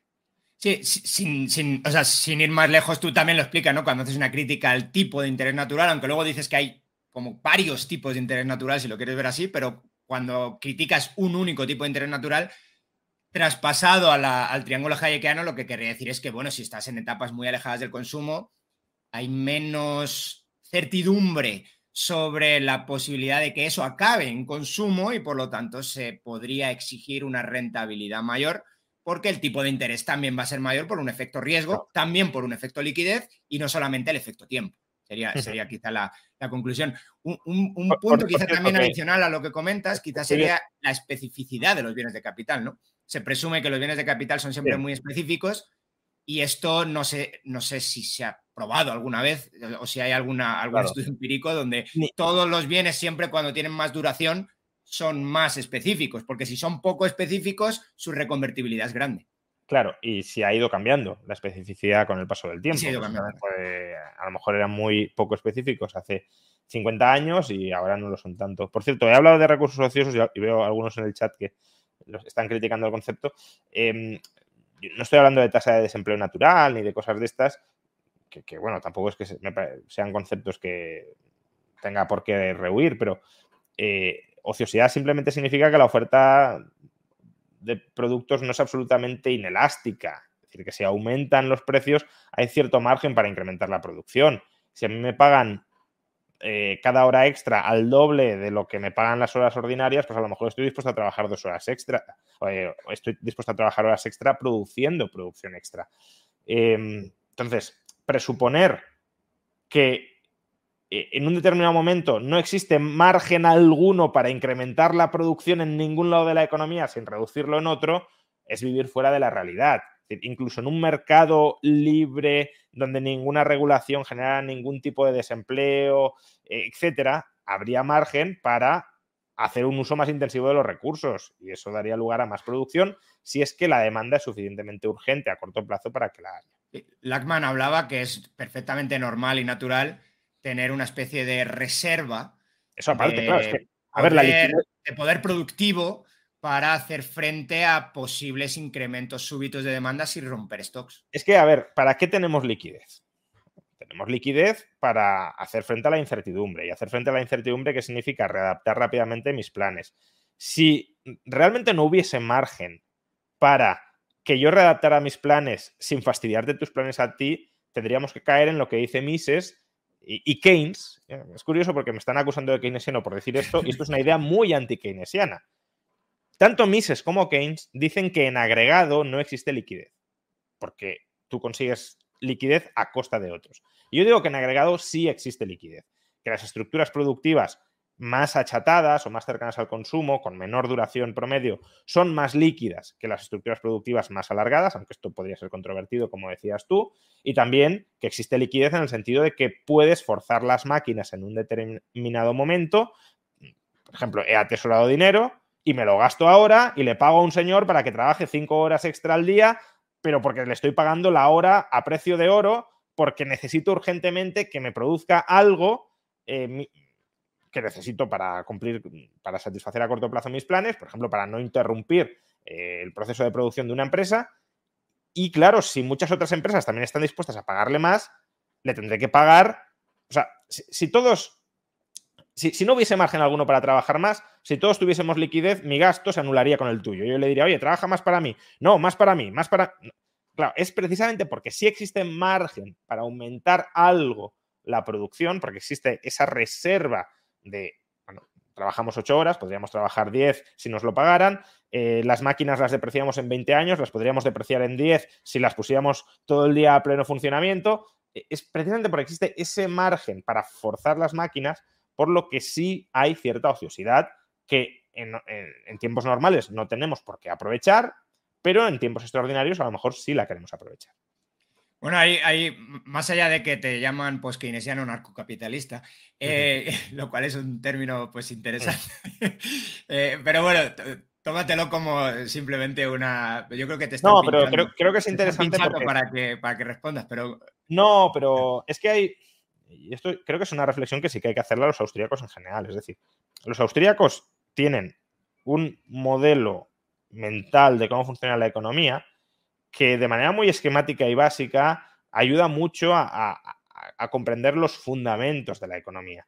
Pero aferrarse a ese marco de una manera dogmática y, no permitir que, haya ningún tipo de desviación o flexibilidad dentro de ese marco, no solo, eh, digamos, te ata a, un esquema que, es un esqueleto, que no es un cuerpo entero, que es un esqueleto sobre el funcionamiento de la economía, sino que eh, luego es complicado em, entender ciertas dinámicas de desequilibrio, porque al final la escuela austríaca que diga lo que quiera, pero es una escuela que tiene el equilibrio muy metido en la, cabeza. Entonces, em, muchas de las eh, formulaciones económicas que efectúa son formulaciones en equilibrio, no el ciclo, pero sí el equilibrio, eh, pero sí la, mayor parte de su, de su teoría. Entonces, em, no analiza adecuadamente las dinámicas de desequilibrio. Y claro, ahí es cuando Keynes en parte le, gana el pulso a Hayek, porque eh, Hayek como que tenía en mente, eh, si, hay un ciclo, pues nos desviamos del equilibrio y volveremos al equilibrio.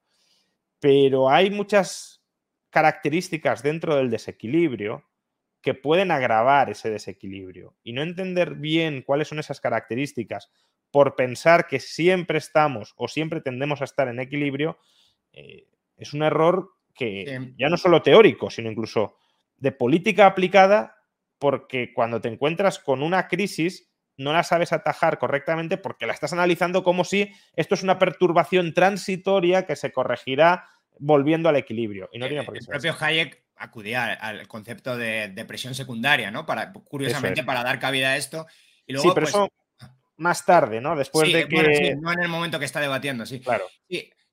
Simplemente podemos entender esto de manera más simple. No es necesario. O sea, el concepto de, recurso ocioso no conlleva necesariamente que tú quieras eh, incentivar desde el poder público la demanda agregada para dar cabida al recurso ocioso, sino simplemente recurso ocioso se puede plantear como dice aquí por ejemplo, Fernando, el sistema eléctrico tiene picos de producción y consumo y necesitamos adaptarnos al consumo con una producción ociosa, si lo quieres ver así, que solo va a entrar en momentos de urgencia o de picos de demanda. Las carreteras tienen la misma característica. Oye, construimos carreteras de cuatro carriles que están el 90% del tiempo vacías y están vacías para que cuando vengan de golpe toda la demanda, darle salida. Entonces, no creo que sea un concepto necesariamente... Eh, no, los, o los camiones, ¿no? Pues si queremos seguir con la analogía, pues claro, si produces más bienes de consumo, puede haber un cuello de botella en el transporte. Sí, ah, si, si produces muchísimos, sí, pero puedes aumentar la producción de bienes de consumo sin que haya un cuello de botella en transporte, porque si los camiones, imagínate, estuviesen parados la mitad del tiempo, pues los pones a funcionar durante toda la jornada y distribuyes más. Claro, si tuvieses que multiplicar por cuatro la producción, pues ya te harían falta más camiones y ahí sí tendrías el cuello de botella. De hecho, Pero tú has utilizado varias veces también un concepto muy interesante, no en tu obra monetaria, creo, pero es ese, ese concepto de, o sea, hasta dónde llega la elasticidad de la producción con respecto al precio, ¿no? Y la capacidad que tienes de incentivar la economía con, con, demanda agregada es un problema microeconómico más que macroeconómico, es donde puedes meter toda la teoría austríaca si te da la gana. Claro, es básicamente hasta dónde, hasta dónde llega el factor productivo más escaso, ¿no? Hasta dónde llega... y, el factor productivo más escaso, cuando te chocas con eso, lo único que vas a hacer con la incentivando la demanda agregada es generar subidas de precios, no incrementos de en agregado de, eh, de, ¿cómo dirías?, de empleo de recursos. Es decir, podría, es compatible eso también lo decía Keynes. ¿eh? Con la, con la, es perfectamente compatible la inflación con, la, con, recursos ociosos. Eso es algo que en general las teorías macroeconómicas. No, y, eso, y eso Keynes en la, teoría general lo dice. Dice, claro, es que si empezamos a aumentar la demanda agregada cuando hay muchísimo desempleo de todo, pues al principio aumentaremos la producción, pero en cuanto a algunos recursos empiecen a, alcanzar el pleno empleo, es decir, ya no den más de sí para producir, pues empezaremos con cuellos de botella y aumentos de costes relativos en esos sectores que tendrán a extenderse en el resto de la economía. Entonces, bueno, si al, final buenas ideas las hay en todas partes, en algunos sitios más que en otras, verdad. Eh, pero, pero claro, decir, no, es que esto lo dijo Keynes, por tanto ya ha de estar mal. Pues no, Keynes tuvo muchas cosas que estaban mal, otras que estaban bien y otras que estando mal, los austríacos no solventan adecuadamente. No estamos en un partido de fútbol, estamos eh, intentando aprender cómo funciona el mundo, digamos. Ahí, eh, tu, teoría, tú también cuando ya estés, me dices cuándo, cuando paramos, ¿vale? Pero, pero yo si no me paras tú, yo sigo. No, pero avancemos, avancemos. Avancemos, vale, avancemos. Gran parte de lo que estás proponiendo, aunque tú no lo dices muy explícitamente, es parte de lo que se puede llamar teoría cualitativa de la moneda, ¿no? Teoría, o sea, lo que importa es la calidad de la moneda y no muchas veces la cantidad, y explícitamente, pues tú sí haces una hmm. crítica, ¿no? A la teoría cuantitativa del dinero. Ahora, ¿en qué momento se pueden dar la mano? Por ejemplo, yo te pongo un ejemplo que, que, pues, que utiliza Harry Sherman, ¿no? En su libro las promesas por las que viven los hombres. Dicen, bueno, importará la calidad de la moneda, pero hombre, llega un momento que, por ejemplo, en los años 20 el gobierno alemán ha prometido varias veces todo el oro del mundo. Entonces, eh, va a ser imposible que alguien, cuando incremente cuantitativamente su promesa a entregar algo, eh, ese incremento de la cantidad no deteriore la calidad. Entonces, hasta dónde se dan de la mano, hasta dónde están, hasta dónde chocan estas dos teorías, cualitativa, que sería un poco más lo que nos propones tú, y la teoría cuantitativa, que es lo que criticas, y en qué momento se dan la mano. A ver, yo creo que em, el problema de la teoría cuantitativa, también deberíamos pensar qué teoría cuantitativa, porque no es, la misma exactamente la de Mises que, por ejemplo, la de Friedman, y desde luego no es la misma la de Mises que la de Fisher o, o la de Hume, ¿no? Eh, pero bueno, lo que tienen en común las teorías cuantitativas es que ponen únicamente el foco en la cantidad de dinero y que por tanto, ¿qué es el dinero? es relativamente irrelevante. Eh, mm, para la teoría cuantitativa, si hay una limitación cuantitativa de la oferta eh, de algo, ese algo ya puede ser dinero. De nuevo, pues puede que haya cuantitativistas que no suscriban esta idea, pero en general, históricamente, así, así lo han defendido los cuantitativistas. Por ejemplo, David Ricardo, él decía que, que era favorable al oro, no por nada, sino porque el oro estaba naturalmente limitado. Dice, no, no tenemos que construir ningún sistema político que limite la cantidad. Ahora, si, si yo pudiese confiar en el Estado y en los políticos, preferiría una moneda fiat con cantidad limitada, porque así nos ahorramos el coste de recursos de producir oro. Al final, Teoría cuantitativa. Si tenemos billetes de Monopoly y convertimos eso en dinero, tickets de Monopoly y convertimos en dinero con oferta limitada, eso puede ser un buen dinero. La teoría cualitativa dice no, no en absoluto. Eh, la limitación de la oferta, pues podrá ser una, no sé si característica deseable, eh, pero desde luego eh, la regulación de la cantidad, digámoslo así, por supuesto que es un factor determinante de la calidad del dinero. ¿Por qué la regulación de la cantidad es un factor determinante? Eh, pues porque si estamos hablando de un activo financiero, como bien decías, si nos ponemos a multiplicar la cantidad de pasivos financieros, pues llega un momento en el que el emisor de ese pasivo financiero quiebra, evidentemente. Entonces, ¿cómo va a ser buen dinero un eh, activo financiero, pasivo financiero, cuyo emisor esté quebrado? Mm, pero a su vez, porque un dinero mal, o mal suministrado, mal nutrido, de insuficiente oferta, tampoco es un buen dinero. Esto es algo que los misianos tampoco reconocen, porque Mises y Rothbard dice que cualquier cantidad de dinero es óptima. Eso es una estupidez, con perdón del término. Eh, es decir, una cantidad de dinero, por ejemplo, eh, lo digo porque este debate ya lo tuve con, con, Philip en las réplicas eh, a su libro, ¿no? Claro, Philip dice, una característica del buen dinero es la divisibilidad. Eh, ¿Qué pasa? Que la divisibilidad no se ve influida por la cantidad.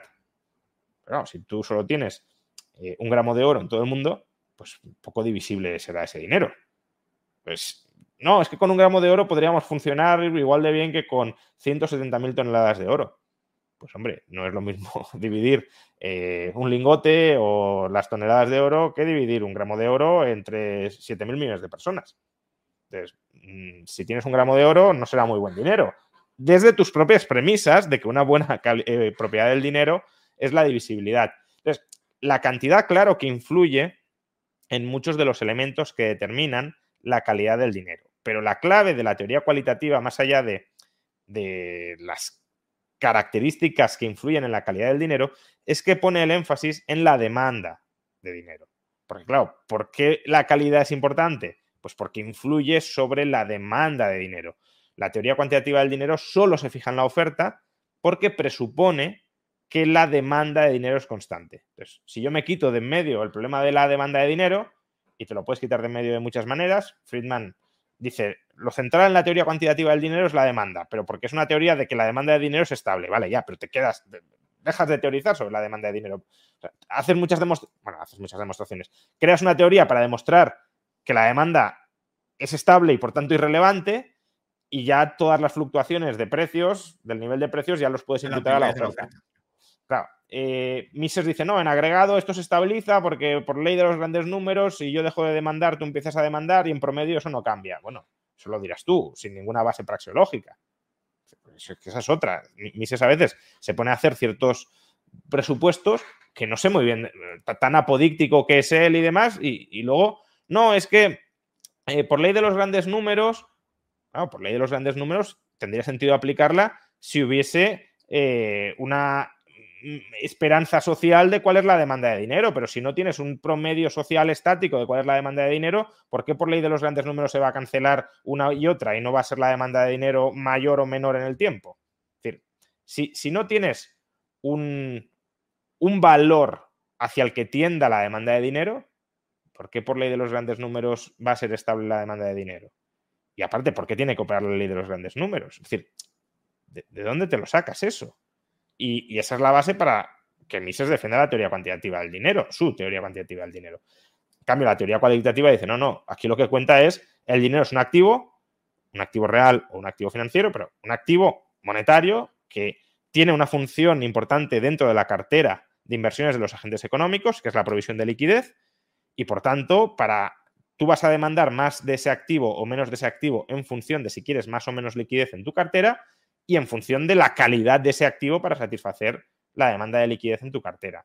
Y, la cantidad, ya digo, puede ser determinante de, la calidad de ese activo para satisfacer tu demanda de liquidez, pero no es, eh, no es la única característica importante, ni eh, fijarse solo en la cantidad de dinero te ayuda a comprender las variaciones del poder adquisitivo del dinero. Hay un, hay un término que tú utilizas usualmente más en otras partes de tu, de tu obra, que es en la ley de Say, y que curiosamente utilizas relativamente poco en la parte monetaria. Aunque creo que lo citas, creo, que lo dices una vez, si no estoy mal, si recuerdo bien, pero, pero bueno, en cualquier caso, tú tienes este concepto de ley de Say intertemporal y curiosamente lo utilizas para criticar la teoría cuantitativa del dinero y, creo que la, la idea es simplemente que no todo incremento de la cantidad de dinero genera inflación, que eso más o menos lo hemos explicado, lo, has tratado mucho hasta ahora, y ahora me quería centrar en la otra parte, que es que puede haber incrementos en los precios porque haya un incremento en la demanda con otros tipos de crédito, sin que necesariamente haya incrementado en absoluto la cantidad de dinero. Sí, totalmente. Aunque antes de ir ahí, quizá un poco siguiendo la tradición de la escuela bancaria, eh, porque si uno está muy encerrilado con la teoría cuantitativa del dinero, no, va a razonar con lo que voy a decir a continuación, ¿no? Entonces, démonos cuenta de que incluso un cuantitativista, eh, ya digo, cerril, em, tiene que admitir que puede haber subidas de precios generalizadas sin cambios en la oferta de dinero. Si la oferta de dinero es constante y cambia el atesoramiento de dinero, si la gente se pone a desatesorar dinero que estaba atesorado, subirán los precios. Demanda se va para abajo. Claro, la, demanda de dinero se va para abajo, la velocidad de circulación se va para arriba y suben los precios, con oferta monetaria constante. Por tanto, esto es algo que ni siquiera es una transgresión, no, no debería ser una transgresión para los propios cuantitativistas, porque basta con que reconozcan que en ocasiones la demanda de dinero no tiene por qué ser estable para que admitan que puede haber cambios en el nivel general de precios sin cambios en la oferta monetaria. Eh, pero sí, eh, incluso sin cambios en la eh, oferta monetaria, cambios en la demanda puede ser más discutible según cómo la definamos, puede haber aumentos de precios. ¿Por qué? Pues porque podemos comprar hoy a crédito. Si la demanda de mercancías a crédito aumenta hoy y demandar mercancías a crédito hoy significa comprar mercancías hoy con mercancías que produciremos mañana, entonces los precios hoy subirán. Si, parte de mi poder de compra futuro lo traslado al presente, eh, tendré más poder de compra en el presente y si muchos tenemos más poder de compra en el presente, pues subirán los precios. Eh, no sé, imaginemos que unos grandes almacenes o muchos grandes almacenes nos dicen, compre hoy y pague en 50 años a tipos del 0%. Pues claro, se dispara la demanda en esos grandes almacenes y los propios grandes almacenes dirían, uy, que nos estamos quedando sin inventarios, vamos subiendo los precios. está. Obviamente eso implica que esos, eh, los accionistas de esos grandes almacenes han de estar dispuestos a ahorrar durante 50 años y que por tanto luego a largo plazo tendrás una menor demanda de la que habrías tenido porque se ha concentrado gran parte de la capacidad de gasto futura al presente. Pero es que en el presente, claro que te pueden subir eh, los precios analizadamente sin cambios en la oferta monetaria. Bueno, vamos, eh, eh, si quieres, con una pregunta, a mí es una pregunta que me, que me, apasiona y que le he intentado dar yo respuesta, y es, tú nos dices en, el libro que la demanda de dinero puede ser provista por esos sustitutos monetarios ya sea para motivo transacción, mediante las letras de cambio, un poco vinculado a lo que estás explicando justo ahora, y también mediante la banca comercial, y también para motivo precaución, eh, con activos líquidos atesorables en los, términos que hemos planteado antes, ¿no? con el capital circulante social. Eh, y en esta pregunta, pues básicamente, ¿cuál es tu visión sobre el dilema de Triffin? Yo sé que ya sabes qué es el dilema de Triffin, pero lo voy a contar muy, muy, probablemente no todo el mundo lo sabe, ¿no? Triffin pues criticó al sistema de Bretton Woods, del el último patrón oro, mal quizás llamado patrón oro, pero bueno, hasta el año 71 teníamos algún vínculo con el oro, ya no. Entonces, eh, Triffin dijo que el sistema iba a caer, ¿no? Entonces eh, lo dijo además cuando el sistema funcionaba, parecía aparentemente bien. Entonces eh, se le vio como un visionario y su, su, punto sobre por qué iba a caer el sistema de Bretton Woods era básicamente porque Estados Unidos no se estaba endeudando lo suficiente para generar suficiente cantidad de dólares en el mundo y entonces como había una demanda creciente de dinero en el mundo porque la economía iba creciendo, no iba a haber medios de pago suficientes para todos y por tanto el sistema monetario y pues de Bretton Woods iba a caer por una insuficiencia de medios de pago. Entonces, eh, ¿qué piensas sobre el dilema de Triffin? vista también tu visión de que se puede utilizar otros, otras cosas más allá del dinero base para dar cabida al incremento de dinero. O sea, que, existe una demanda, de dinero, perdón. Sí, que existe una demanda generalizada de, moneda de reserva internacional, yo creo que es algo claro, y, ahora mismo también existe. Y por eso, pues eh, el dólar tiene capacidad para aumentar la oferta monetaria tanto como la puede incrementar sin que ahora se ha empezado a disparar, pero no durante muchos años se haya disparado la inflación. Em, y por eso, pues, Estados Unidos tiene una posición internacional eh, neta que es deudora ¿no? con el resto del mundo, porque tiene que suministrar pasivos en la medida en que el resto del mundo quiere ser acreedor de Estados Unidos. Entonces, eh, Triffin tiene razón en que si tú no satisfaces adecuadamente la necesidad de liquidez, pues se incrementará el valor del dinero y tendrás una deflación internacional y eso pues tensiona el sistema financiero, lo sabemos. La cuestión es, ¿es posible incrementar la oferta monetaria de manera elástica y es posible hacerlo preservando la liquidez de los agentes? Y yo creo que sí, a través de la doctrina de las letras reales, pero precisamente el sistema de Bretton Woods cae no por lo que dice Triffin, cae porque Estados Unidos incrementa mucho la oferta monetaria de, sin preservar su propia liquidez. Y claro, al no preservar su propia liquidez, para incrementar la oferta monetaria por esa vía, pues básicamente monetizando deuda pública a largo plazo con déficits fiscales más o menos persistentes, pues la, capacidad de repago de la deuda se viene abajo. Em, ¿Podría haberlo hecho de otra manera? Probablemente, aunque es cierto que ya te comentaba antes que, bueno, pues eh, existe un debate, o yo no lo tengo resuelto, sobre cuál es la elasticidad total de activos líquidos dado que si tienen que estar respaldados a su vez por activos reales líquidos, pues la oferta de esos activos reales líquidos no tiene por qué ser absoluta. Luego es verdad que se pueden generar mecanismos economizadores de, de, todo ello, ¿no? Eh, hasta cierto punto, pues todo el desarrollo de la banca en la sombra que hemos tenido en, en las últimas décadas, pues es una forma complementaria de suministrar también eh, esos activos financieros de reserva que buscan muchos agentes económicos y que no los pueden encontrar ni en la deuda pública estadounidense, ni en los depósitos de los bancos, porque precisamente, claro, para los grandes tenedores de liquidez, un depósito bancario no, te da ninguna seguridad en la medida en que por encima de ciertos importes no está garantizado por el tesoro, ¿no? Eh, pero claro, ahí la cuestión es de nuevo cómo esa banca en la sombra garantiza su posición de liquidez. Eh, si no la deteriora, pues no hay problema. no, no, toda banca en la sombra implica ni mucho menos un deterioro de la liquidez, pero sí puede implicarlo y, si lo, implica, pues puede generar distorsiones en los tipos de interés y bueno, toda la teoría del ciclo que ya conocemos. Bueno, como ya te he hecho un atraco a mano armada, solamente vamos a pasar el último, la, última pregunta que nos hace por aquí Hamburgeo, que dice, bueno, pero, y, es un tema también interesante que tú tratas mucho, eh, eh, que es el de, bueno, si defines líquido como estabilidad de precios, pues qué relación tiene con lo que se entiende coloquialmente por líquido como muy negociable. Y también te meto en la misma pregunta, yo sé que quizás estoy ya abusando, pero por ya por terminar y por ya de verdad no te voy a hacer ninguna más, es qué piensas sobre, sobre Bitcoin, porque hay mucha gente que está comentando también en el, en el chat, hombre, que Bitcoin sí es divisible, que Bitcoin sí es, eh, pues sí sería una base en la que, una base monetaria completamente inelástica y que quizás se podría generar un sistema bancario elástico alrededor de él. Bueno, aquí te meto las dos preguntas juntas. Eh, bueno, eh, sí, es cierto que las definiciones de liquidez y negociabilidad pues pueden ser eh, un poco la diferencia que, muchas veces establezco puede ser problemática. Yo sobre todo lo que quiero enfatizar es que no todo activo negociable es líquido. Luego podemos decir que los activos negociables, eh, los activos líquidos también son negociables, pero desde luego no todo activo negociable es líquido. ¿Por qué?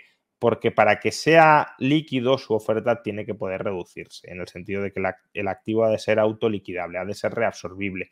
Si nos fijamos, todo esto, por cierto, remite mucho a la teoría del reflujo, a la ley del reflujo de Fullerton, es decir, que el emisor pueda reabsorber sus, sus, pasivos y para eso ha de poder recomprar esos pasivos con sus activos y esos activos han de ser activos que sean demandados no como ahorro a largo plazo, porque si si, el ahorro a largo plazo fuera muy elevado, no haría falta refluir los, los eh, activos financieros o pasivos financieros. Simplemente los refinanciaríamos y ya está. Si hay que, hay que reducir la oferta es porque, eh, porque queremos comprar cosas y por tanto tenemos que poner esas cosas en disponibilidad ¿no? para liquidarlos y por tanto reducir su oferta.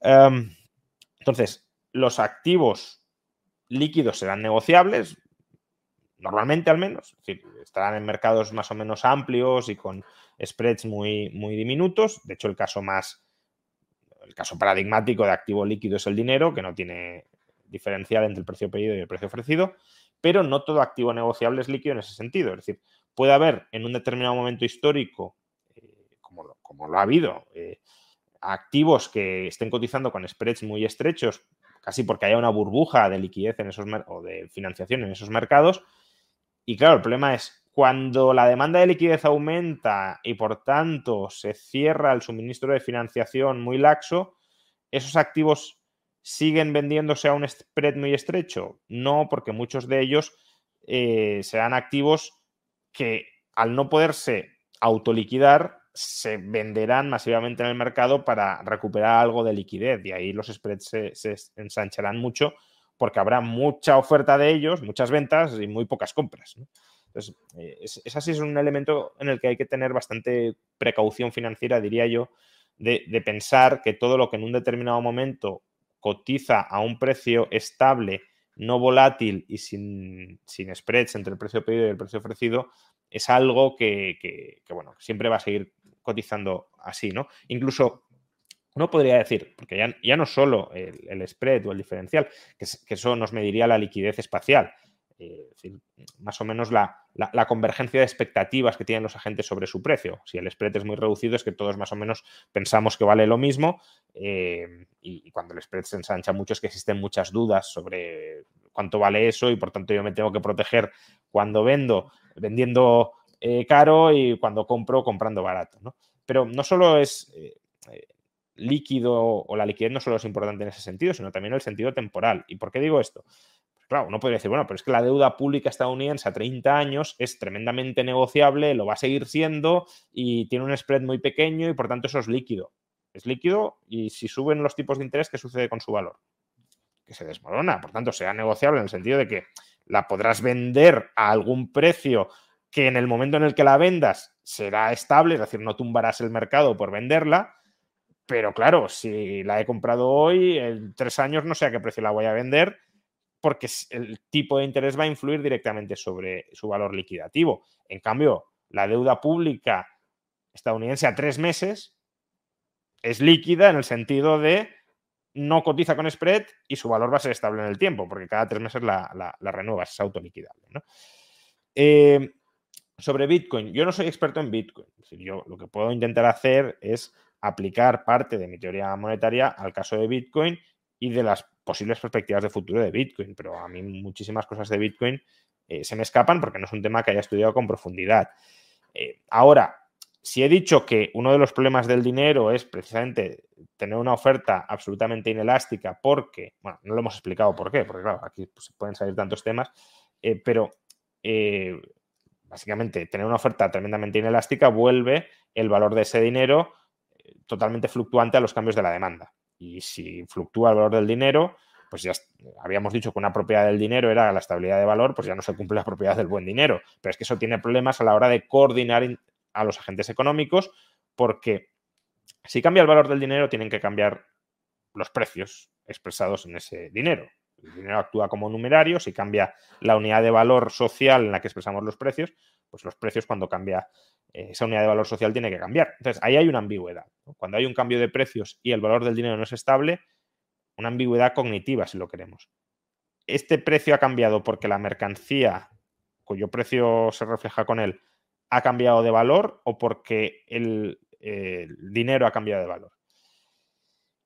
Y claro, si además los precios no cambian todos al mismo ritmo porque no todos los queremos ajustar a la vez, no todos los precios son igual de rígidos y además si, por ejemplo, los precios tienen que caer de manera generalizada, si yo consigo evitar que mi precio caiga o que caiga demasiado, eh, habré conseguido una ganancia de, poder adquisitivo o de ingresos reales. Si todos los demás bajan los precios un 10% y yo consigo bajarlo solo un 2%, o consigo que por bajarlos solo un 2, otros los tengan que bajar un 13 o un 14, pues yo me enriquezco eh, y por tanto voy a intentar resistirme. Todo esto lleva a que la bajada de precios, eh, por ejemplo, por un aumento de la demanda de dinero, por un aumento del valor del dinero, em, no sea simultánea, no sea proporcional y claro, eh, eso provoca cambios en los precios relativos y descoordinación económica. Entonces, un dinero que fluctúe muchísimo en valor va a ser un dinero que va a actuar mal como numerario porque los precios a lo largo del tiempo van a tener que estar fluctuando muchísimo. Eso no es necesariamente una crítica a Bitcoin porque Bitcoin hoy fluctúa mucho de valor precisamente porque no lo usamos como numerario.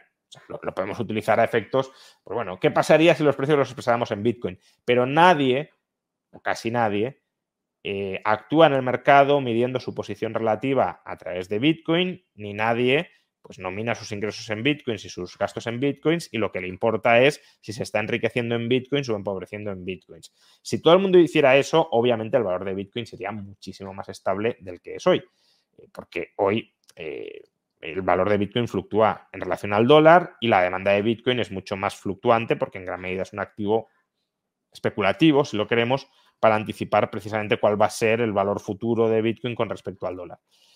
Eh, pero aún así tiene un problema de diseño que es que su oferta es rigidísimamente inelástica, ¿no? 21 millones de unidades, convergencia de 21 millones de unidades y, ni una más. Eso se puede suplir en parte con, con eh, sustitutos monetarios. Algunos dicen que se puede sustituir con el Lightning Network. En realidad el Lightning Network no lo sustituye porque la, la oferta monetaria de Bitcoin sigue siendo la misma. Lo que puedes hacer es quizá economizar un poco su, uso, pero, pero, poco más. Si los agentes económicos quieren tener mayor cantidad de unidades atesoradas de Bitcoin, el Lightning Network no incrementa la oferta. Para que funcione, de hecho, tienes que tener depositadas las unidades y ya está, hay 21 millones y no hay más. Em, entonces, sí sería necesario, y hay algunos autores que están trabajando en ello, por ejemplo, nuestro, nuestro amigo, nuestro colega Eduardo Blasco, por ejemplo, sí está escribiendo y sí está pensando y trabajando en ello de cómo se podría organizar un sistema bancario o un sistema monetario más que bancario, em, donde Bitcoin sea la base del sistema y que proporcione elasticidad em, en, los sustitutos monetarios. Podría hacerse, pero, insisto, sigue teniendo un defecto y es la absoluta inelasticidad de la oferta. ¿Y por qué digo esto? Porque, aunque hemos mencionado que una posible limitación de, la elasticidad de los sustitutos monetarios es el colateral, los activos reales que hay disponibles para ser de baja duración, de bajo riesgo, etcétera, para, eh, para servir como base a esos activos financieros sustitutos del dinero, hay otra limitación que no hemos mencionado. Y es que, claro, los activos financieros que actúan como sustitutos del dinero, cuando se utilizan, entran en la cámara de compensación y, esos, y, esa compensación de créditos y débitos en la cámara de compensación se tiene que pagar en dinero base. Entonces, claro, si el volumen nominal de los intercambios aumenta muchísimo, eh, esta es una tesis, por cierto, de George Selgin, que no la aplica para esto exactamente, pero creo que sí que es eh, útil o pertinente. Claro, si el, si el valor nominal de, los intercambios aumenta, previsiblemente el saldo absoluto que tengas que entregar en dinero en la cámara de compensación también va a aumentar. Imaginemos que tenemos que. Eh, imaginemos que el saldo neto que hay que compensar, eh, que se termina compensando en la cámara de compensación interbancaria a través de dinero, es el 1% del saldo bruto. Claro, si, si el valor de los intercambios es 100, pues con una unidad tendremos el saldo neto liquidado. Pero eh, si es eh, un millón, pues entonces ya necesitamos 10.000 unidades. Claro, conforme se expande la cantidad de intercambios, la cantidad de unidades con la que tienes que liquidar los saldos netos en la cámara de compensación también va en aumento. Y si la oferta de Bitcoin no puede ir en aumento, ahí sí tienes un corsé para, para escalar digamos, la, cantidad de intercambios a través de sustitutos monetarios. Y en ese sentido, la cierta elasticidad monetaria que tiene el oro, pues sí creo que es una ventaja porque permite producir nuevo oro y por tanto suplir esa, restricción que, existe al aumento de los intercambios. También hay que decir que yo siempre he sido muy eh, pro patrón oro, pero lo sigo siendo desde un punto de vista histórico, pero claro, con todos los avances de la técnica que estamos teniendo, me cuesta mucho pensar que 100, 150, 200, 250 años no podamos tener oro sintético fácilmente reproducible a muy bajo coste. Y, claro, eso pues te lleva a que, eh, bueno, tendríamos una oferta monetaria muy elástica al alza, pero desde luego no, sería una buena base del sistema monetario. Eh, pero bueno, hoy por hoy con la tecnología que tenemos, creo que esa sí es una pequeña ventaja que tiene el oro sobre Bitcoin. Muy bien, bueno, pues la verdad que tenía, tenía, tenía más cosas que preguntarte. sí, hemos hablado de la MMT al final, pero bueno. Sí, la MMT no la hemos visto, nos están diciendo. Eh, el reflujo de Fullerton, que tú lo has mencionado brevemente, pero lo tenía por aquí puesto. Te tenía puesta hasta una pregunta para las eh, nuevas eh, criptos o Central Bank Digital Currencies. crítica Bagus, que tú también lo has comentado, pero bueno, entonces, pero, pero como ya he abusado demasiado de tu confianza, Juan, bueno. Lo, vamos a ir dejando aquí si quieres. me, parece, pues parece, bien que, bueno, también casi dos horas, aunque veo algunos que querrían más, pero dos horas de conversación de teoría monetaria, al final también hay que digerirla bien. Sí, no es algo, sí, no, es algo ligero. Ni para todos los públicos. No, desde luego que no, aunque desde luego es apasionante y, bueno, a, pues, a los que nos apasiona, sí. A los que nos apasiona, sí. Yo siempre digo eso en mis clases. Esto nos parece apasionante y que no, no, no, pues no convergen expectativas necesariamente de alumnos No, con, profesores. Bueno, en cualquier caso, creo que la gente que está aquí sí está especialmente motivada, ¿no? Está, para, para estar aquí. Esperemos. cualquier caso, se Juan- se ha aguantado probablemente, sí. Sobre todo si han aguantado las dos horas. sí. Sí, sí. Mil gracias, mil gracias por, Ah. pues, por haber venido. La verdad que te- tenía muchas ganas de, de tenerte aquí y, y, bueno, pues tenía muchas ganas además de charlar contigo de estos temas. Así que Y de llegar a los 10.000, ¿no? Bueno, para los, para los 50 o los 100 me vuelves a invitar y, y- y completamos la parte de la conversación que se ha quedado pendiente. me, me parece bien. Aparte, como ya habrás publicado tu versión, Bueno, ah, pues Depende de la velocidad a la que llegues. Bueno, Eso también depende, depende, sí, también eso, sí. Pero no, no, no espero que sea tan pronto, así que Bueno. bueno, en cualquier caso, te has comprometido ya y está, en, está aquí en público que vas a venir con los 50.000 o 100.000. Entonces, eh, celebro mi plaquita con, contigo. Me parece muy bien. Bueno, pues nada, y- ah, y- ah, perdón. No, no, que muchas gracias por, por la invitación, por la entrevista. Me he enrollado mucho, pero bueno, también creo que han salido muchos temas, eh, al menos para mí, interesantes. Y, y nada, pues eso, que muchas felicidades de nuevo por los 10.000 y a ver si a los 50 o a los 100, pues eso, nos volvemos a encontrar pronto y completamos la charla de hoy. Hecho, gracias, Juan. Y bueno, pues nada, el resto, mil gracias. Mil gracias por haber estado por ahí. eh, y pues, eh, pues nada, nos vemos otra vez con Juan cuando hagamos 50 o 100.000. Bueno, un abrazo. Hasta luego. Un fuerte abrazo.